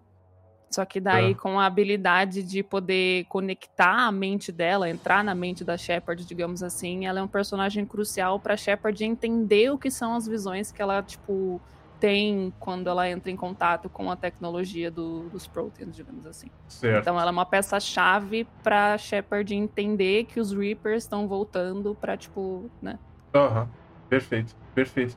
E quem mais tinha? A gente tinha o Kyla e a Ashley, que eu, creio eu que eles sejam. É pra ser a mesma coisa, teoricamente, mas eles só muda. um militar, eles, uh, os dois são, tem né? Tem que a mesma pegada, militar, né? Que, é, exatamente, eles têm e, a mesma pegada. E aí, no. Quais, caraca, tem um que eu esqueço, mano. Eu sei que tem um, eu não sei se no 1 um você já tem. É, esse tem é o. o Rex. O Rex, né? É, a Ashley ou o Caden é, o Garrus, a Liara e o Rex. É, o, o, o Rex, o Rex é o. Qual é o nome da raça do Rex? Eu esqueci. Krogan. O Krogan. É, o, o Rex, ele. Eu tenho, eu, tenho, eu tenho uma questão com ele porque eu não joguei o 1. E aí no 2 eu acho que se você pega um save novo, não é o Rex que aparece, é outro boneco, não, não é? É, e aí é o joguei... filho da Shepard. É, então, e aí eu joguei, eu joguei o jogo inteiro com esse, eu nem sabia que o Rex existia, pra você ter uma ideia, eu só fui descobrir depois. Falei, o Rex, ele, no 1, ele tem um momento uhum. que dá uma briga entre ele e o Shepard. Aham. Uhum. Pode dar um tiro na cabeça dele. Caraca, maluco. Você pode matar ele se quiser. Ah. Tipo assim, sem discussão. Porque eu sei que esse é um personagem que também é interessante ao longo das, da história, porque ele muda bastante, né? Uhum. Eu, eu, sei que tem uma. Eu, eu, não lembro se é com ele que acontece isso, que tem aprovação, né? Que ele vai fazer aprovação. E, ou não é, é com ele? É bom não, falar que. É o Grunt, é o que você. É o Grunt. Isso. É o Grunt, é, mais jovem. Ah, ele é. é mais jovem. É, é, legal falar da raça, porque a raça ela tem um, um, uma história, né? Uhum. Eles, eles, eles, são uma raça muito agressiva, é, naturalmente é, agressivos, enfim, eles. tipo se... vikings. Eles são agressivos certo. e expansivos, uhum. dominadores. E aí eles entraram numa guerra contra os Salários não sei se foi só e contra o salário. também. Foi com todo mundo, na é, verdade. Por que, é. que eles não entraram em guerra, né? E, e aí os salários fizeram uma solução muito é, é, condenável, que é... Eugenista, né? É, é. A palavra foi, correta. basicamente, é, a palavra é, é, genocídio, tá ligado? Eles pegaram hum. e impediram que uh, os Krogans se, se multiplicassem. Eles mudaram a genética deles eles não é... conseguem mais ter filho, né? né? Eles, eles, não conseguem ter filhos, é. Ah, é uma eles começaram a, se, a, diminuir os números gradualmente e isso acabou com a guerra. Uhum. Entendeu? Tipo, é... eles até conseguem ter filho, mas as crianças morrem, assim, antes de conseguir, né? A criança ah. nasce e morre bebê, não, consegue chegar à vida adulta. O que, o que é curioso é o com, com o, é o Grant, né, que vocês falaram? Eu já esqueci o nome do cara de é, novo. Grant Desculpa. é o do 2. Eu sou Isso. péssimo com os nomes. Tá, é, o do 2. Não, não é o Rex, é o outro. É, o, o, a história do Rex, então, porque no 2 você tem um salário, né, no seu time, que eu esqueci o nome dele, cara. Mordin? É o Mordin. Mordin. Caraca, minha memória não tá tão ele ruim é assim. Também. Ele é do 1 também, o Mordin, não é? Ele é do 1 também? Hum, não. Não, é porque eu só lembro não. dele no 2, que ele tem essa missão específica que ele vai resolver, a, ele tenta resolver essa parada, não é? Sim. Sim. E, e eu não lembro o desfecho. Dá certo? Ele consegue fazer... Pode resolver ou não. Ah. É, escolha que você faz no 3. É. Ah, no 3. Olha aí que legal, cara. Acaba com o genofágio. E, e, pô, isso é interessante de qualquer forma, porque se você tiver com o Rex, a parada é, é diferente. Se você tiver com o Grant, é uma outra história. Totalmente nada a ver. Ou tem a É ver que ainda? o Rex, no 2, ele fica em Tuchanka, né, que é o planeta, porque ele começa a assumir um papel importante de liderança lá. Ah, Então ele não, não joga mais com você. E no 3 é a mesma coisa. aham. Que aí começa a vir essa coisa da cura, então ele é o líder, começa a se tornar o líder de Tuchanka, então ele joga uma missão com você só pra resolver isso e volta pra, pro Pra liderar as coisas. Entendi. É, o 3 é com o mais jovem mesmo. O 3 é obrigatoriamente o mais jovem.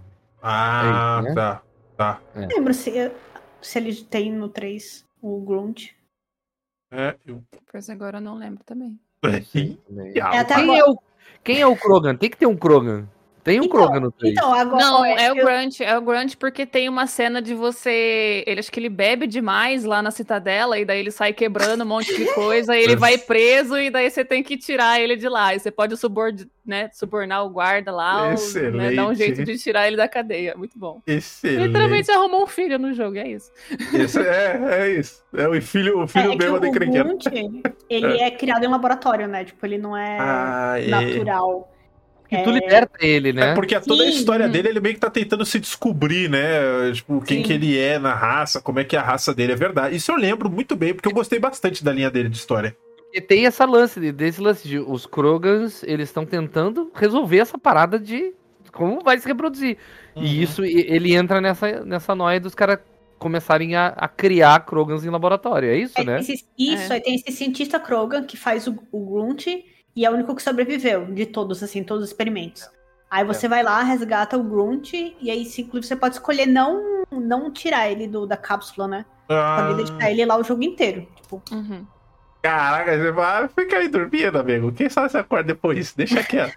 E uma coisa que é interessante, a gente tá falando, mas eu acho que pra galera que tá ouvindo e nunca jogou, não sabe, os jogos eles mantêm o save, né? Então você você joga o primeiro, você tem o seu save, você pode importar o save pra, pra sequência. Que ele carrega todas as suas escolhas, né? Então, os, os personagens que morreram no 1, você chega no 2, que nem o Stockerman falou, você nem vê, você nem sabe, você perdeu aquela linha histórica, o que deve ser muito triste. Alguém que perdeu o personagem no primeiro jogo vai ter que levar até o final e não sabe o que acontece, né? Agora, é, eu acho que outro personagem que, que, que vale a pena a gente falar, na verdade são vários, todos eles valem a pena a gente falar, mas é um personagem que eu, que eu, que eu gosto visualmente, assim, o design visual, que, que é a Tali, né? Eu gosto bastante da Tali. Olha, é legal. É, é ela curioso, é, é curioso porque ela usa aquele. E de novo, né? Pra quem não sabe, ela é uma mulher que ela usa um capacete, né? Tem um, tem um capacete, tipo uma máscara de gás, assim. E, e- e uma, é toda armaduradinha, né? Uma armadura, enfim, é, leve até, com um capuzinho. E ela não, ela não tira nunca aquele negócio, né? O capacete dela. E tem um motivo. Qual que é esse motivo? Alguém, alguém sabe explicar? É a biologia dos Quarians, né? Eles não podem entrar em contato com atmosferas é, que não Que sejam não é do planeta digamos deles, assim. É. Hum, É olha aí. tóxico morrer. eles. Então, Uhum. eles ficam sempre com, com gear completo, né? Com a armadurazinha completa. Aham. Tem o lance deles fugirem do planeta deles, alguma coisa assim? É, não é questão de fugir, é uma questão cultural, de você sair da sua casa, meio que achar o seu caminho no mundo e daí depois voltar pra compartilhar a sua experiência com todo mundo. Então, e a mas, Tali em si teve um problema lá, né? então, mas Pô. não tem a questão dos Geth, porque eles criaram os robôs, né? Sim. E aí, Ah, os robôs, eles se voltaram contra os Quarians, que é a raça da Uhum. Tali. Então, eles Uhum. tiveram que ir embora do planeta. Então, eles vivem na... Na, Na flotila. Isso, que é tipo uns... Fleet. É, é Ah, tipo frota várias... de- É uma frota, é uma frota. É uma É frota tipo migratória. Eles É são tipo meio Battlestar nômades ali, né? Galáctica. É tipo uma Battlestar frota Galáctica. migratória e eles Ah. vivem na, na frota, eles nunca, tipo, eles só saem pra fazer o, é, o ritual de, de passagem, né, pra, faz, pra vida adulta, Uhum. que aí eles vão viajar pra algum lugar e fazer a migração. É E aí isso. frota. Eles, eles têm essa história de que eles criaram uh, o, o maior vilão deles, né? Tipo, daí E é um- é uma raça cibernética que tem hive mind e... Enfim, e aí depois existe o personagem Legion Isso. É. que se libertou da hive mind e, E pode ser seu parceiro e tem tudo isso, né? também. É, é verdade, é verdade. Cara, é muito, você, você vê. É muito Porque maneiro. assim, as histórias, você tem o núcleo principal e aí, tipo, você tem tipo um arco, assim, que ela sai da história principal, ela, ela, ela sai e entra. Porque ela chega no, no- no núcleo principal de novo, né? É, o, o, no caso do. Caraca, eu lembro muito dos gaffs também, mano. Puta merda. É, porque, tipo, a gente até nem falou disso, a gente tá falando da história dos personagens, mas Uhum. o vilão de cada um dos três jogos é já é interessante por si só, porque no primeiro a gente tem o, o vilão que é a personificação de um Spectre, né? Sim. o cara que é o vilão, que quer é, acabar com o conselho, que é uma coisa mais política e tal. No segundo a gente tem os Collectors, Isso. que é uma raça alienígena que, que quer fazer, quer pegar o DNA de outras raças e tal, e tu vai impedir isso. E o terceiro a gente tem os carrapatos espaciais, que são Os. Reapers. os Reapers, Piolhão. que, que, é, que fecha a história, que são o centro de tudo isso. Desde o primeiro a gente tem. E eu acho que o Mass É bom Effect. também que Fala no 1, os É. Geth têm um papel importante nisso, né? De serem vilões. Porque eles estão trabalhando junto com o Saren e com os Reapers no. Pra con- fazer Ai. a conquista. É verdade, é verdade, porque os É, Reapers eles veem os Reapers como, tipo, a, a máquina Divindade, suprema, digamos assim. de é. destruição. É, eu lembro que no 3 tem meio que essas alianças, né, que eles fazem assim para ajudar a destruir tudo. É uma, uma, uma loucura. É, Agora, uma outra, um outro personagem que eu quero comentar, né, que é o Salarian, o, o Mord, ele, ele, é- eu gosto Mord demais, assim, do jeito que ele fala. Eu, eu, aquele dublador, eu não sei o que ele tem, mano, eu, eu sempre olho pra ele e falo, olha que legal. Ele fala, eu queria, né? Cheirou três carreiras de antes É, de usar o tá personagem. loucaço, Foi tá isso que loucaço. aconteceu. Ele tá loucaço, eu acho muito massa. E, e qual que é a história do Mord em si? É legal porque eu tô citando os personagens do 2, mas você vê que a gente cita o do 2, aí, pô, esse daqui vem desde o 1, um, e aí, mano, ele passa por aqui, ele vai pra lá, e a gente acaba falando de todo mundo.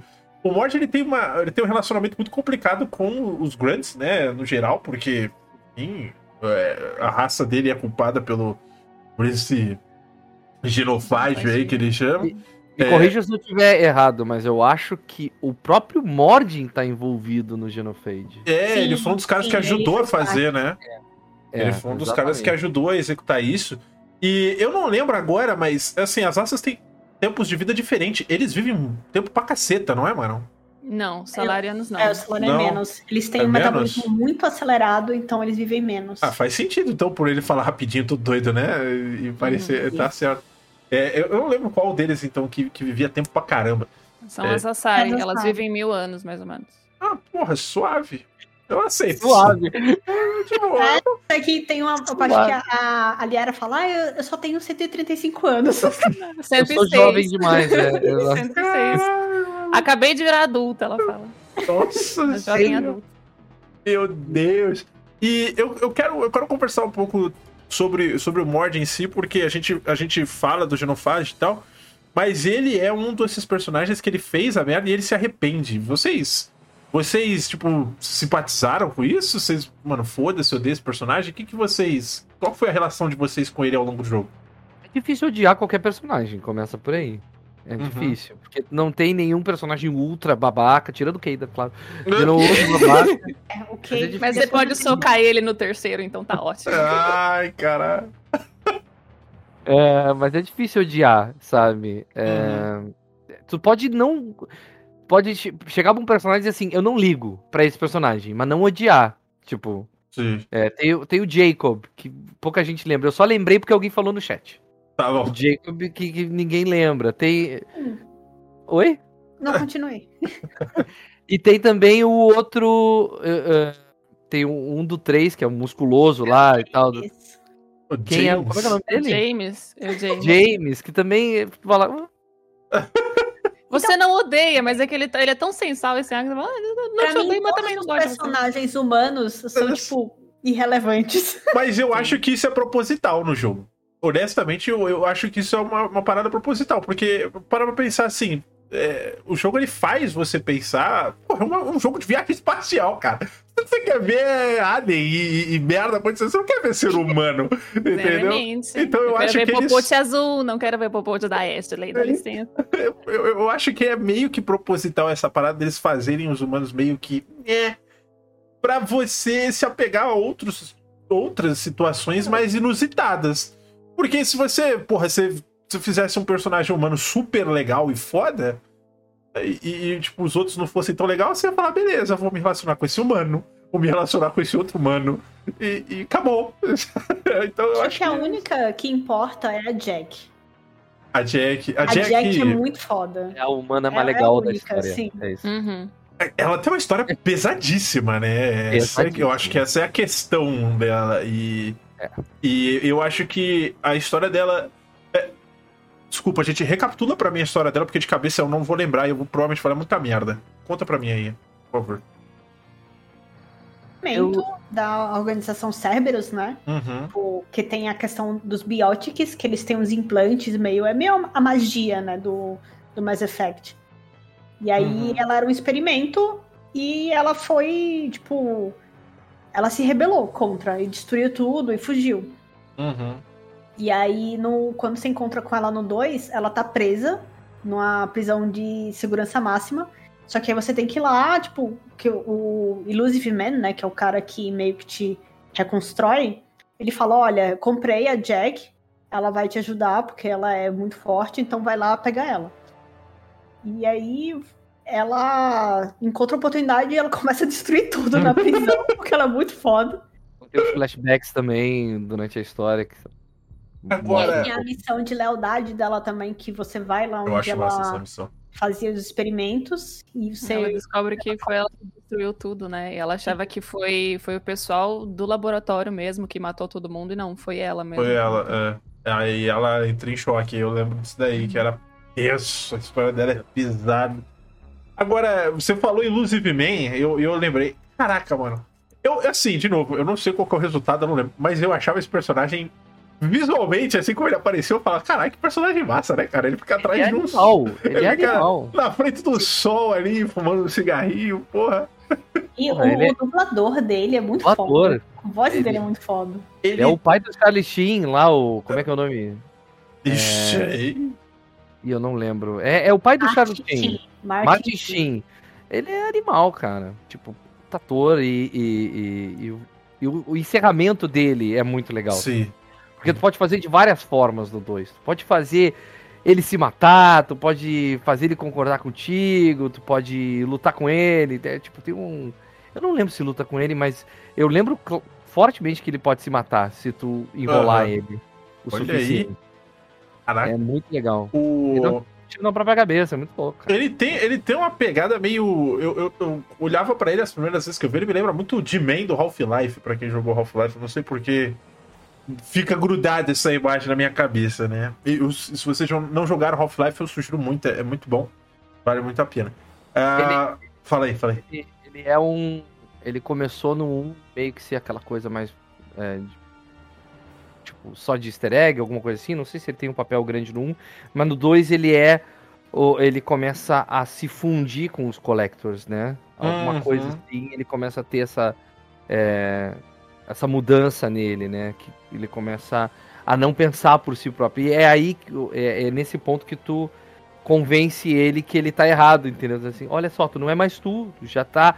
Essa, essa IA já tá tomando conta da tua cabeça, entendeu? Tu só tá fazendo parte de uma hive mind e tu não é mais tu mesmo, não tem mais controle. E fazer ele perceber disso faz com que ele te dê razão, no caso. É, é- bem maneiro, assim, no final. Quando Massa. tu Acontece. encontra ele, você já percebe que tem algo estranho, né? Tipo, não, não é. Eu, não cheira muito bem isso. Ele é estranho mesmo. Poderosíssimo, sabe? Tipo, Sim. o contexto dele é que ele é um chefe de uma organização secreta que puxa os fiozinhos de tudo, assim, na galáxia, assim. Aham. A. Cerberus é dele, né? Se não me Sim. engano. Sim, Isso. ele é o chefão da É. Cerberus. Olha aí. Quer complementar alguma coisa, Kirill? Senão tem uma pergunta aqui. É, não, o que eu ia falar é que acontece com ele o mesmo que aconteceu com o Saren, né? Eles são obras da indoutrinação dos Reapers. Aí, só que o Saren, é, o Saren acontece de uma forma e com ele acontece de outra diferente. Inclusive os Collectors, não sei se vocês, acho que né, vocês jogaram, você deve saber. Uhum. Mas eles, na verdade, são Proteans que foram, tipo, é, coletados quando os Reapers vieram pela última vez. Eles foram transformados nos Collectors É pra poder verdade. servir os Reapers também. Não lembrava É disso muita- aí. Pode crer. É, é que os Protons são uma raça. Eu, eu, eu não sei, é, eu acho que eles nem aparecem no jogo, né? Eles só são bem Aparecem, citados. aparecem. Aparecem? Ah, no, No, terceiro 3. aparece um. É, É porque. Javik. É, é uma parada assim, é, um perso... é uma raça que veio Lembrei. antes de tudo, assim, né? A galera, os Mass Relays, se eu não me engano, eram, eram desenvolvidos pelos Protoss, uma parada assim ou não? Plot twist, não são. Não, ah, então é, porque Não. é aquilo. Eu não terminei nenhum do jogo, então fica difícil eu saber a história toda. Conta pra mim, Kirill. Plot twist, manda lá. Tá. Que na verdade a raça mais antiga que existe no jogo são os Leviatãs. Foram os Ah, é. Leviatãs que criaram uma tecnologia para É poder verdade. evitar o problema que você tinha entre seres sintéticos e biológicos, digamos assim. Uhum. Só que essa tecnologia são os Reapers.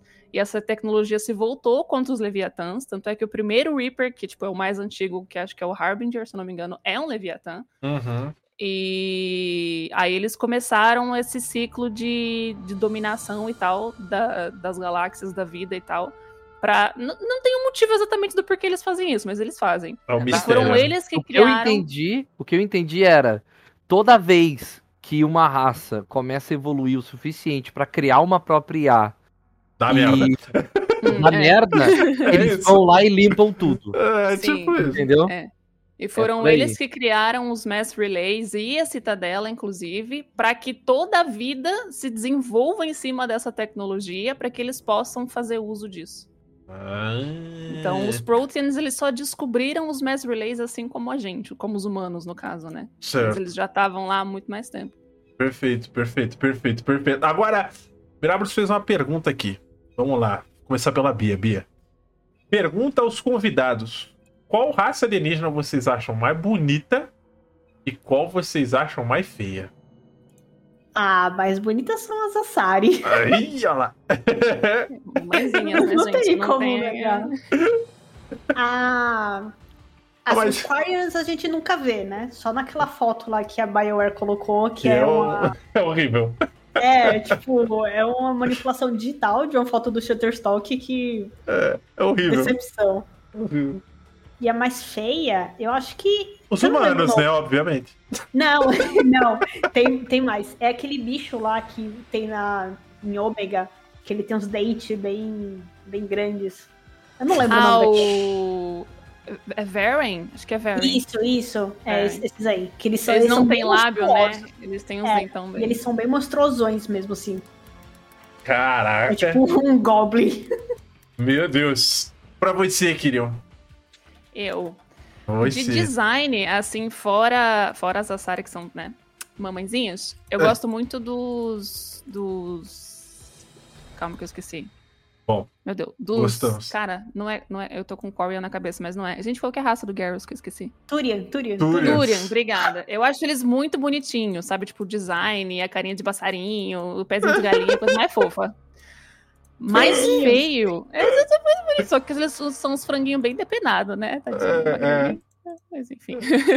Meu Deus. É, e os mais feios eu acho que são os, sei lá, os Renar, por exemplo. Que é aquela. Aquela água viva pernuda que tem no Mass Effect 1. Não sei se Nossa, eles são muito feios.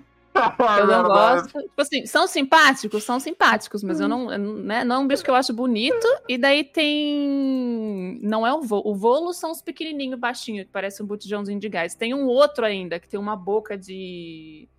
de. Água viva, não sei como. Eu não, eu É não consigo lembrar. o bizarro. Tem umas raça. raças É alienígenas meio nesse um jogo. elefante. que É o assim, core, eu acho que é. É o core, é o core, Isso. esse mesmo. É É, porque eu tem também um- não acho bonito, não. Tem umas raças, tem umas raças de alienígenas nesse jogo que você não tem como companion. São uns bonecos que você só conversa. E tem cada bizarrice, irmão. É, os Batarians são É, feios É também. muito bizarro, cara. Os bichos, eles. Ele tem quatro olhos. É, É. muito. É, mano, Star Wars real. Tu entra na cidadela, maluco, ou qualquer outro planeta, é, um- mano, é uma chuva de bicho com tentáculo, bicho água-viva, bicho com perna no lugar do braço. Mano, é foda. Manda Mas tem gente que gosta, É. né? Porque tem, tem revista pornô de Ah. Renar no Mass Effect 2. E dá pra você comprar, inclusive, por fins científicos. É. É bravo. aham. Ó, é mais bonito e mais feio? Mais bonito e mais feio. Tá, Vou é mostrar mais o cenário aqui, peraí, vai falando, vai falando. Tá. Mais bonito é a, a Jack. Tipo, ela é uma raça separada, assim. Tipo, Caraca, ó, louco. a Jack é uma. É, não tem. Não tem. Pra mim não tem mais bonito que a Jack. A Jack é. é mo- modelo 3D maravilhoso, né, É. na minha opinião. E mas o mais feio é o Zelkors. Eu fui olhar, fui procurar aqui. Aham. E são uns bichos meio quadrúpede enorme, assim, com. É, é meio que eles têm um rosto que parece umas morsas, uns negócios.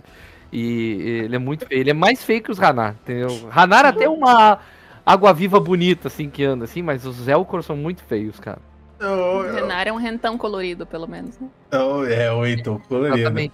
Mas é, é, tem também os Volos, que eles parecem os Billboards do, dos Thundercats. Uhum. Você vai, vai lembrar que tinha uns, uma raça dos Thundercats que eram meio robozinhos, estavam assim, ok, Lion. E aí tem um. Tem uma raça que é muito parecida, eles são pequenininhos e usam uns olhinhos amarelos pequenos, assim, usam uma máscara. Aham. Eles também são bem feinhos, mas ao mesmo tempo fofos. É. Bom, mesmo, o feio fofo é o melhor de todos, né? O feio fofo é o melhor de todos. Eu Agora, acho eles simpáticos. Meio asmáticos, mas eles são simpáticos. eu tenho duas perguntas aqui. Uma delas vai pesar. Eu vou fazer ela primeiro. Aí eu dou tempo de vocês pensarem. E aí eu vou fazendo outra. Tá bom? E aí a gente vê. A pergunta que o Mirabolis fez, essa é legal. Que é se existe alguma escolha que vocês fizeram e vocês se arrependeram logo depois. Tá? Se vocês já sabem, pode falar. Já sabe, Chico? Sim. Manda. Manda lá. Eu matei a Tali. Vai ser unânime isso. Eu matei ela. Meu E eu não consegui voltar no save pra salvar, porque eu não Mas- tinha salvado o jogo. Eu, eu lembro de eu ter feito uma escolha dessa também, mas eu acho que foi sem querer. Eu não lembro agora, mano. Porque pega muito surpresa, quem tá jogando sem saber nada, esse Uhum. lance assim, é muito difícil tu não. Porque tu, a- tu não acha que, que ela vá se matar, entendeu? Ah, é E aí ela- verdade. Se tira na tua frente, tipo, tu fala, o quê? Mas peraí, não não é pra tanto. E aí. Acontece. O Eu jogo, chorei de desespero. O jogo tem algumas escolhas, alguns diálogos que induz você a achar que você consegue fazer um consenso Com- no, no conflito. E aí você sempre tem horas que você tenta fazer esse consenso, porque a Tali e o Legion, os dois são, são personagens muito que eles crescem em você, né? Tipo, você se Aham. a- afeiçoa. E aí você quer, tipo, você não quer escolher, você quer que os dois se entendam, porque eles são importantes pra você. Sim. E aí, mas o jogo te induz a achar que você vai conseguir um consenso e aí não. Não, você Wait. não consegue. Cara, é verdade. É ver- Lembrei, tá? Eu lembrei. Nossa, pode crer, é tenso. É tenso. É Mas eu tenso. acho que essa escolha, não, é, é que nem a, a Bia falou, não, não tem muito como, né? A primeira vez, pelo menos, você tá jogando, é, não tem como você saber. Você tá indo lá na vibe e você fala, porra, sei lá, até agora eu consegui resolver tudo É, pros dois lados, vou tentar isso Horrível, é horrível, porque É ela ruim. se joga. Ela se joga muito ruim, cara. Eu porque ela não disso. quer viver no mundo sem que ela não pode viver no planeta dela. E ela. É, é que, na verdade, a raça inteira dela é exterminada, né? E É, daí ela vê todo mundo, tudo sendo destruído, ela não aguenta. Tipo, não, não tem como. Imagina, sei lá. É. Você vê a destruição da humanidade, cara. Vai sobrar só você. E, né? é verdade. É É, e tu verdade. vem do 2 com aquele final que tu diz assim: tem um jeito de salvar todo mundo, sabe? Tem um- uma sabe você. Aí no 3, não, não tem um jeito de salvar todo mundo. Não tem. Tu vai perder gente, sabe? Sim, é, perde um. Eu acho isso bem ousado do jogo no geral, assim. Eu, eu, eu... Porque, cara, o trailer do 3, e eu acho que toda a história do 3, ele, ele vende muito a- aquela parada que é desespero. Entendeu? Eu acho que é, É. isso. E é foda, porque eu, eu, não, eu não zerei o 3, mas eu sei das escolhas, de certa forma. E não tem jeito, cara. Eu acho que. Eu acho que. É, acho que podem falar o que falar, assim, do fim do jogo no geral. É, eu acho ousado. Sabe? Eu As acho tipo, uma parada ousada. Eu, eu tenho minhas críticas do 3. Uhum. Não é o final, entendeu? O Sim, sim, problema. sim, sim. O problema do 3 é, é, é uma outra coisa. É, para mim, o, o- ele, ele, ele te faz tu te preparar muito uma coisa. Tipo, que ele cria um multiplayer pra te jogar o multiplayer e conseguir mais exércitos pra lutar contra os. os Reapers. Os Reapers. os Reapers. Obrigado. Ah, Aí, tipo, Tu faz as missões pra ter recursos pra lutar contra os Reapers. Tudo, tudo meio que no jogo inteiro gira em torno disso. Sim, esse é um problema. Não eu é, não é a história do final o problema. O problema é chegar no final e não ter uma catarse pra todo esse esforço. Uhum. De as cutscenes não mudarem, eh, se tu tem ou não exército, eh, as, a- os momentos com os personagens terem muito, serem muito rápidos e, e, e não ter. Falta catarse, tá ligado? Falta Sim, aquele eu concordo. "Nossa, me esforcei pra caramba pra juntar um exército e isso se pagou lá no final, sabe? Ah, por exemplo, eu falei do, da raça feia lá, dos caras, os bichinhos feios. Uhum. Tem uma hora que tu pega essa raça e consegue convencer eles a lutar contigo, Sim. sabe? E, não existe uma cutscene de, de um deles, sei lá, lutando no final. Não, não aparece nada, entendeu? Tipo, Uhum. então fa- falta coisa. No final, acho que o final é incompleto. Podia ter Eu mais concordo. cena, mais catarse. Ah, eu não me importo que tenha aquelas três opções, eu não me importo. Eu acho que aquilo faz É, parte. eu, eu acho que o que falta era apresentar de fato ali o, o resumo do que você fez ao longo da jornada, né? Tipo, porra, é isso. Juntei isso tudo, cadê? Cadê esse resultado, né? Ele só entrega um final. Ou Porque o 2 finais. faz né? isso, né? O 2 faz Sim. isso. Ele entrega um resultado no, no final do jogo que tu galgou pra fazer. Uhum. Entendeu? Se tu não, não fez, tu tem um resultado pior. Se tu fez, tu tem um resultado melhor e assim por diante. Não, não, não acho que exista isso no 3 e faltou, na minha opinião.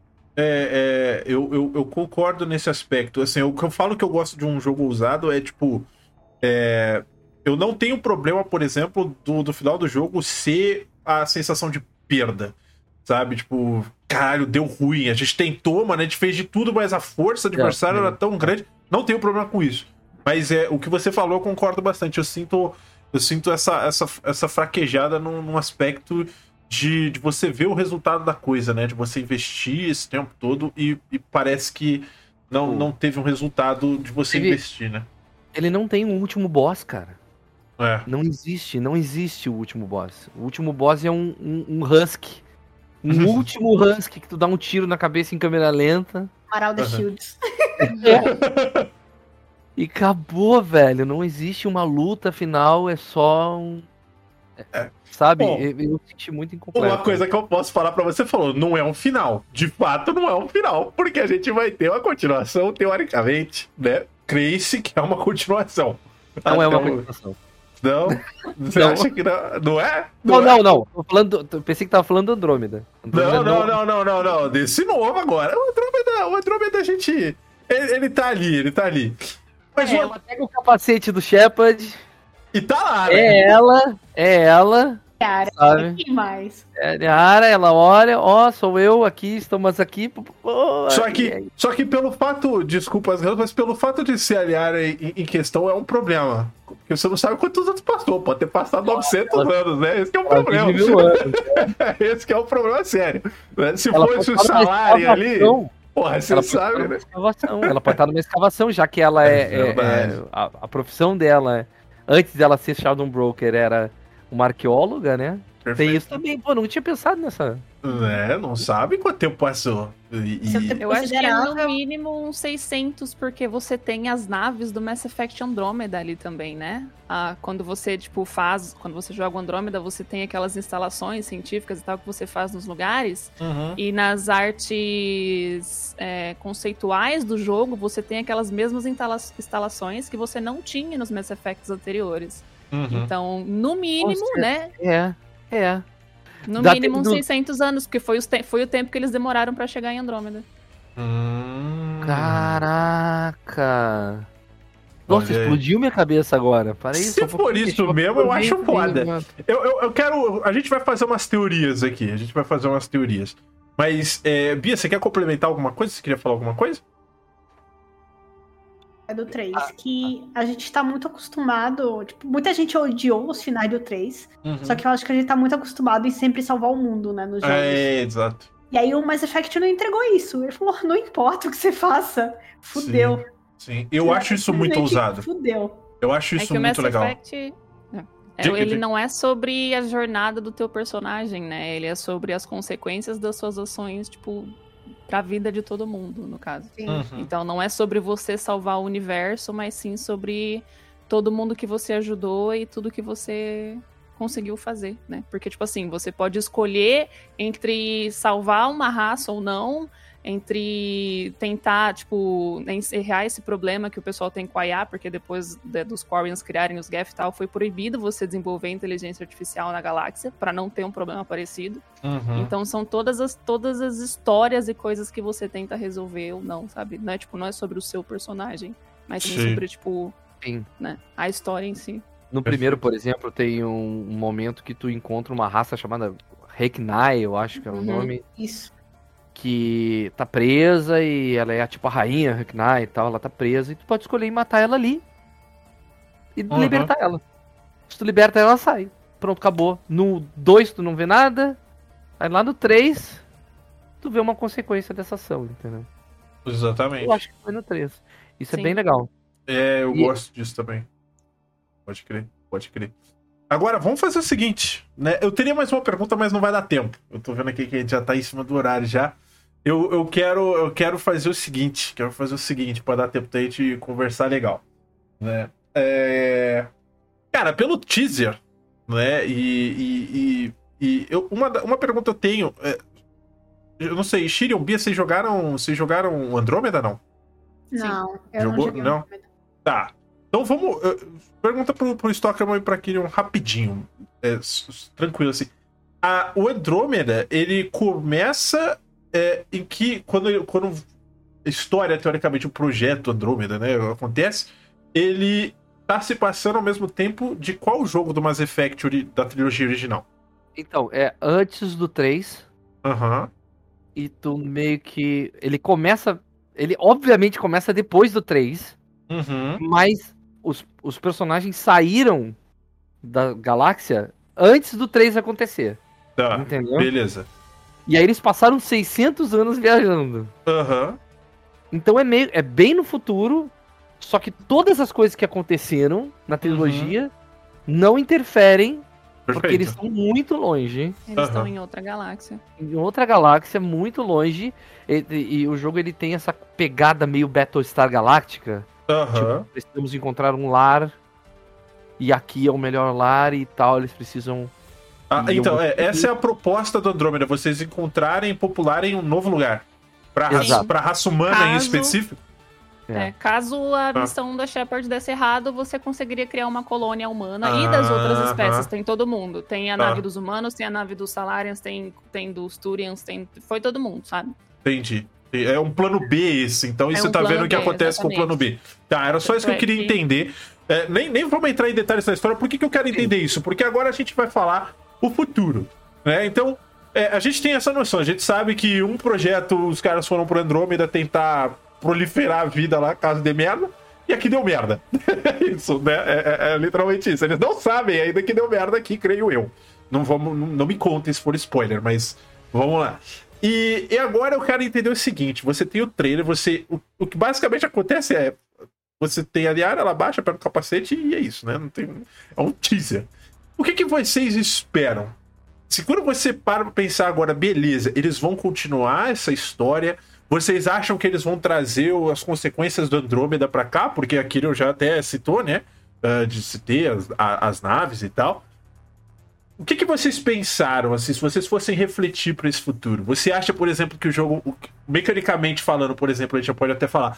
Você acha que, por exemplo, é, você vai poder fazer viagem entre Andrômeda e o sistema, né, original do, enfim? O que, que vocês so- sonharam, se vocês fossem sonhar nesse momento? Posso começar? Vou ficar meia hora conversando.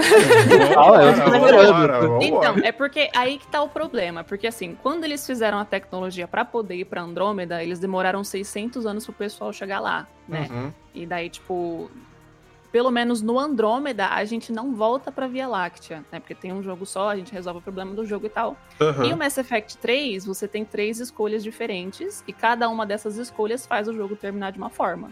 Certo. Então, eu não sei se você chegou a ver que eu tinha conversado com o pessoal aqui no grupo, mas tinha um pessoal comentando que para fazer um novo jogo do Mass Effect que relacionasse, né, a trilogia antiga e talvez o Andrômeda por causa das naves e das construções que a gente vê, eles teriam que canonizar um dos finais do Mass Effect 3. Aham. Porque até então, Hum. por enquanto, o final que você escolhe, dizem que o de destruir é o real. Porque tem o negócio da indoutrinação e o negócio de você não poder controlar os Reapers e tal. Aham. Mas, é assim, é canon pra você, entendeu? Você jogou, aquele é o final da, da escolha que você Certo. fez, né? E não tem, tipo, alguém falando que é assim, desse jeito que é pra ser. Então, você tem... Ou, ou fazer com que os, cada final tenha uma desculpa contextualizada pra ser só estético. Aí é possível. Uhum.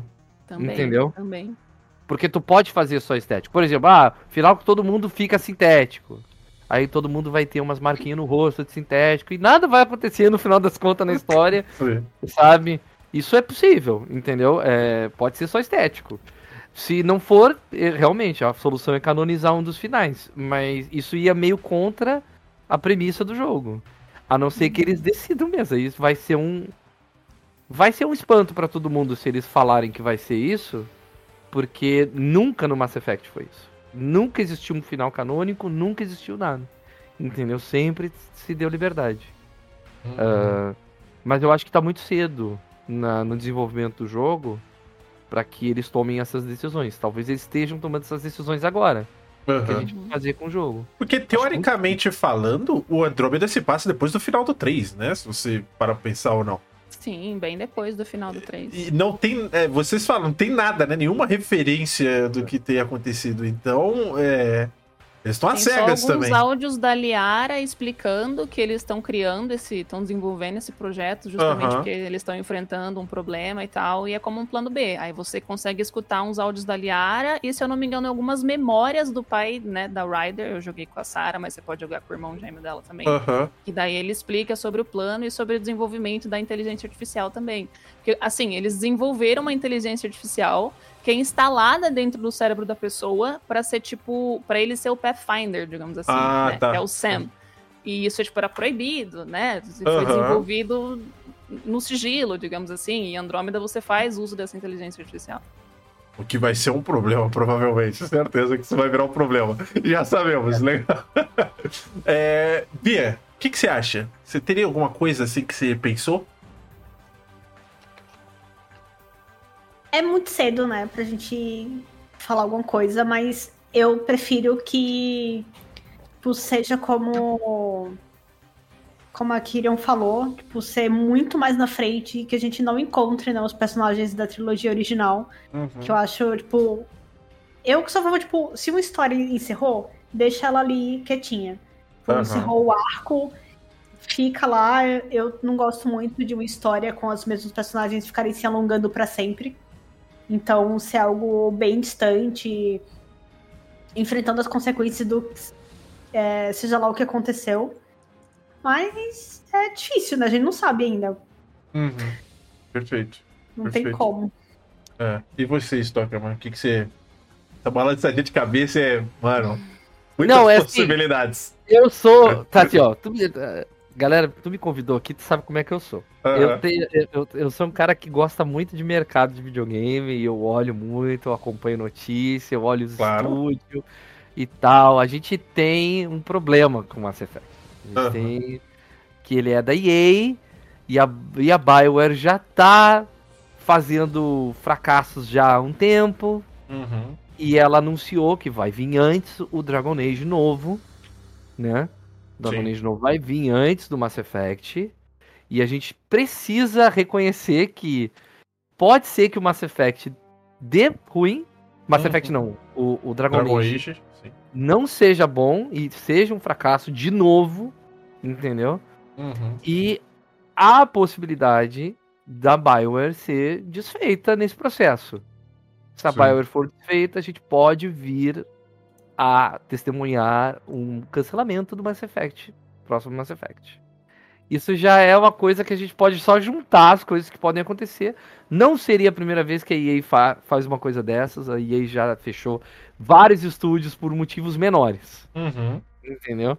E, e vamos torcer que isso não aconteça. Então, toda vez que eu penso no próximo Mass Effect, eu penso como foi o Andrômeda e quanto existe uma pressão muito grande pra BioWare entregar algo fantástico, entendeu? Claro.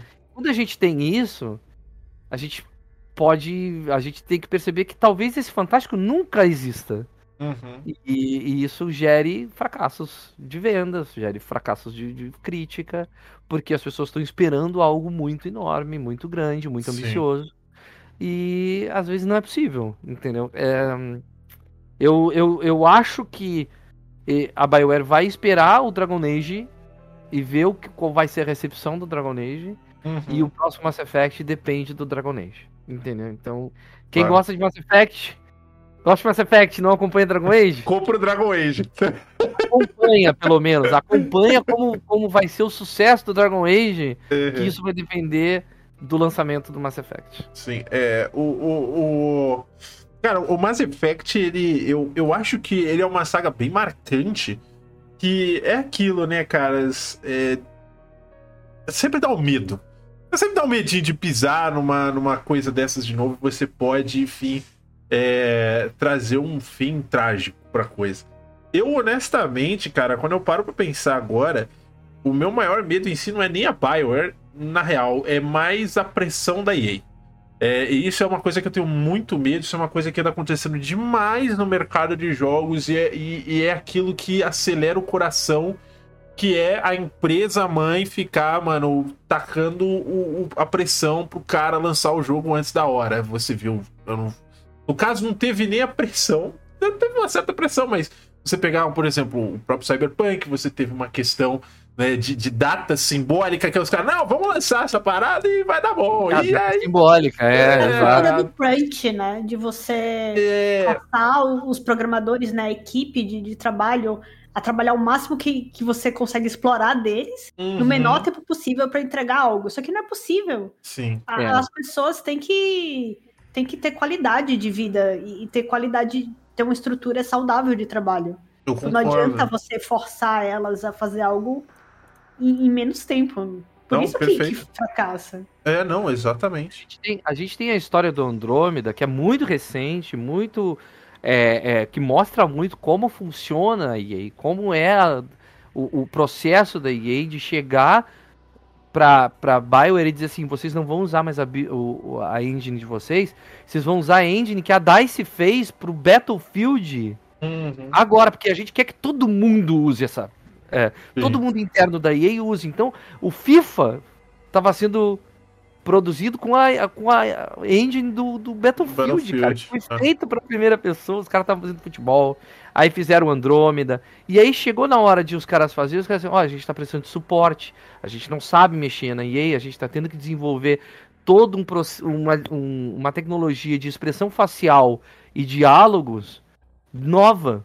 E a gente não Sim. tem. E os caras. Isso aqui que a EA fez? Falou assim, ok, a gente vai dar suporte para quem vende mais.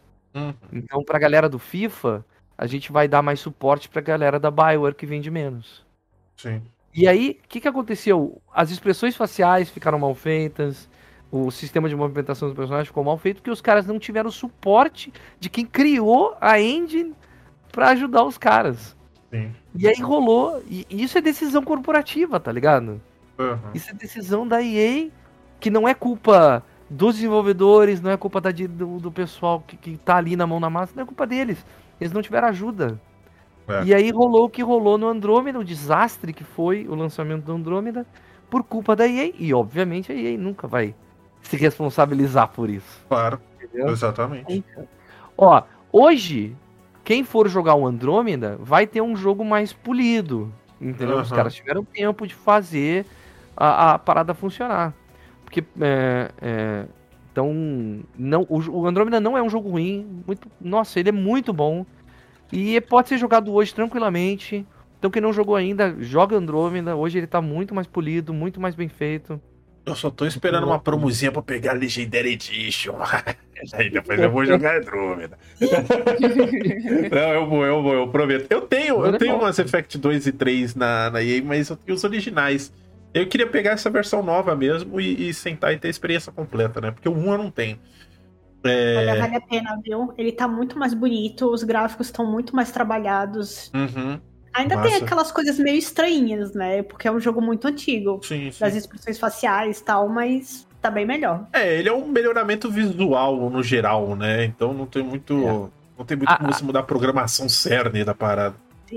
A gente tá estranhando essa tecnologia de, de expressões faciais hoje em dia, porque ela, ela começou a entrar em desuso, sabe? Uhum. É, por exemplo, o, o Mass Effect 1, o 2, o 3, o Witcher também é feito assim. Vários outros jogos são feitos assim.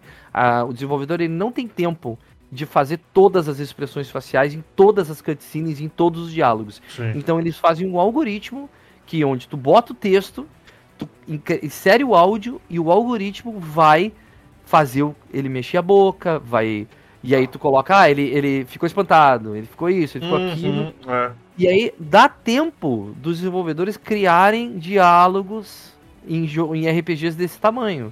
Perfeito. E aí, o, o grande problema do coisa é que esse algoritmo não, não tava bem feito. Então fica aquela coisa do cara te olhando. Pô, tô com os olhos cansados.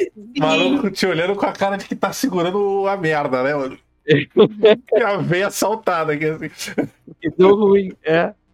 Não, é, é- é bizarro. O, o- eu, tenho, eu até hoje, algumas expressões faciais do Shepard nos jogos originais, eu tenho medo, cara. Que ele, ele dá uma olhada com o olho arregalado assim, maluco. Sim. "Jesus". viradas de cabeça em 360 graus, né? Uns braços que ficam Ele- assim quando você tá andando no meio do. Ele, ele tá assim, ele fala. Ele fala, acho gol. Ai, jogou. Ele vira, só vai. Exatamente. Galera, é, esse foi o nosso papo de Mass Effect. É, é o que eu falei, a gente não triscou em quase nada do jogo, a gente contou nossas experiências pessoais e brincou aqui um pouco de conversar sobre. É, é óbvio que quando a gente vai falar sobre um game, se a gente fosse falar ele completinho, a gente ia ter que falar da história da Bioware, porque a Bioware é super importante nesse mercado, pra falar de Mass Effect, pra falar do que ela veio, do que ela pensou, pra onde que ela foi. É difícil, mas esse é o nossos 30, 20, talvez 10 centavos, dependendo aí de quanto vocês acham que a gente triscou do jogo.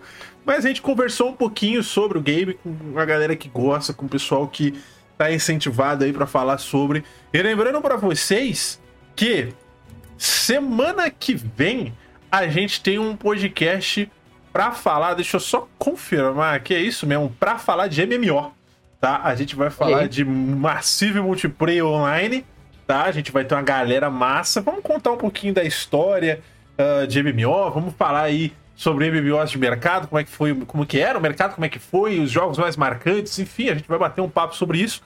E mais pra frente a gente vai ter um que é sobre RPG de mesa, interpretação.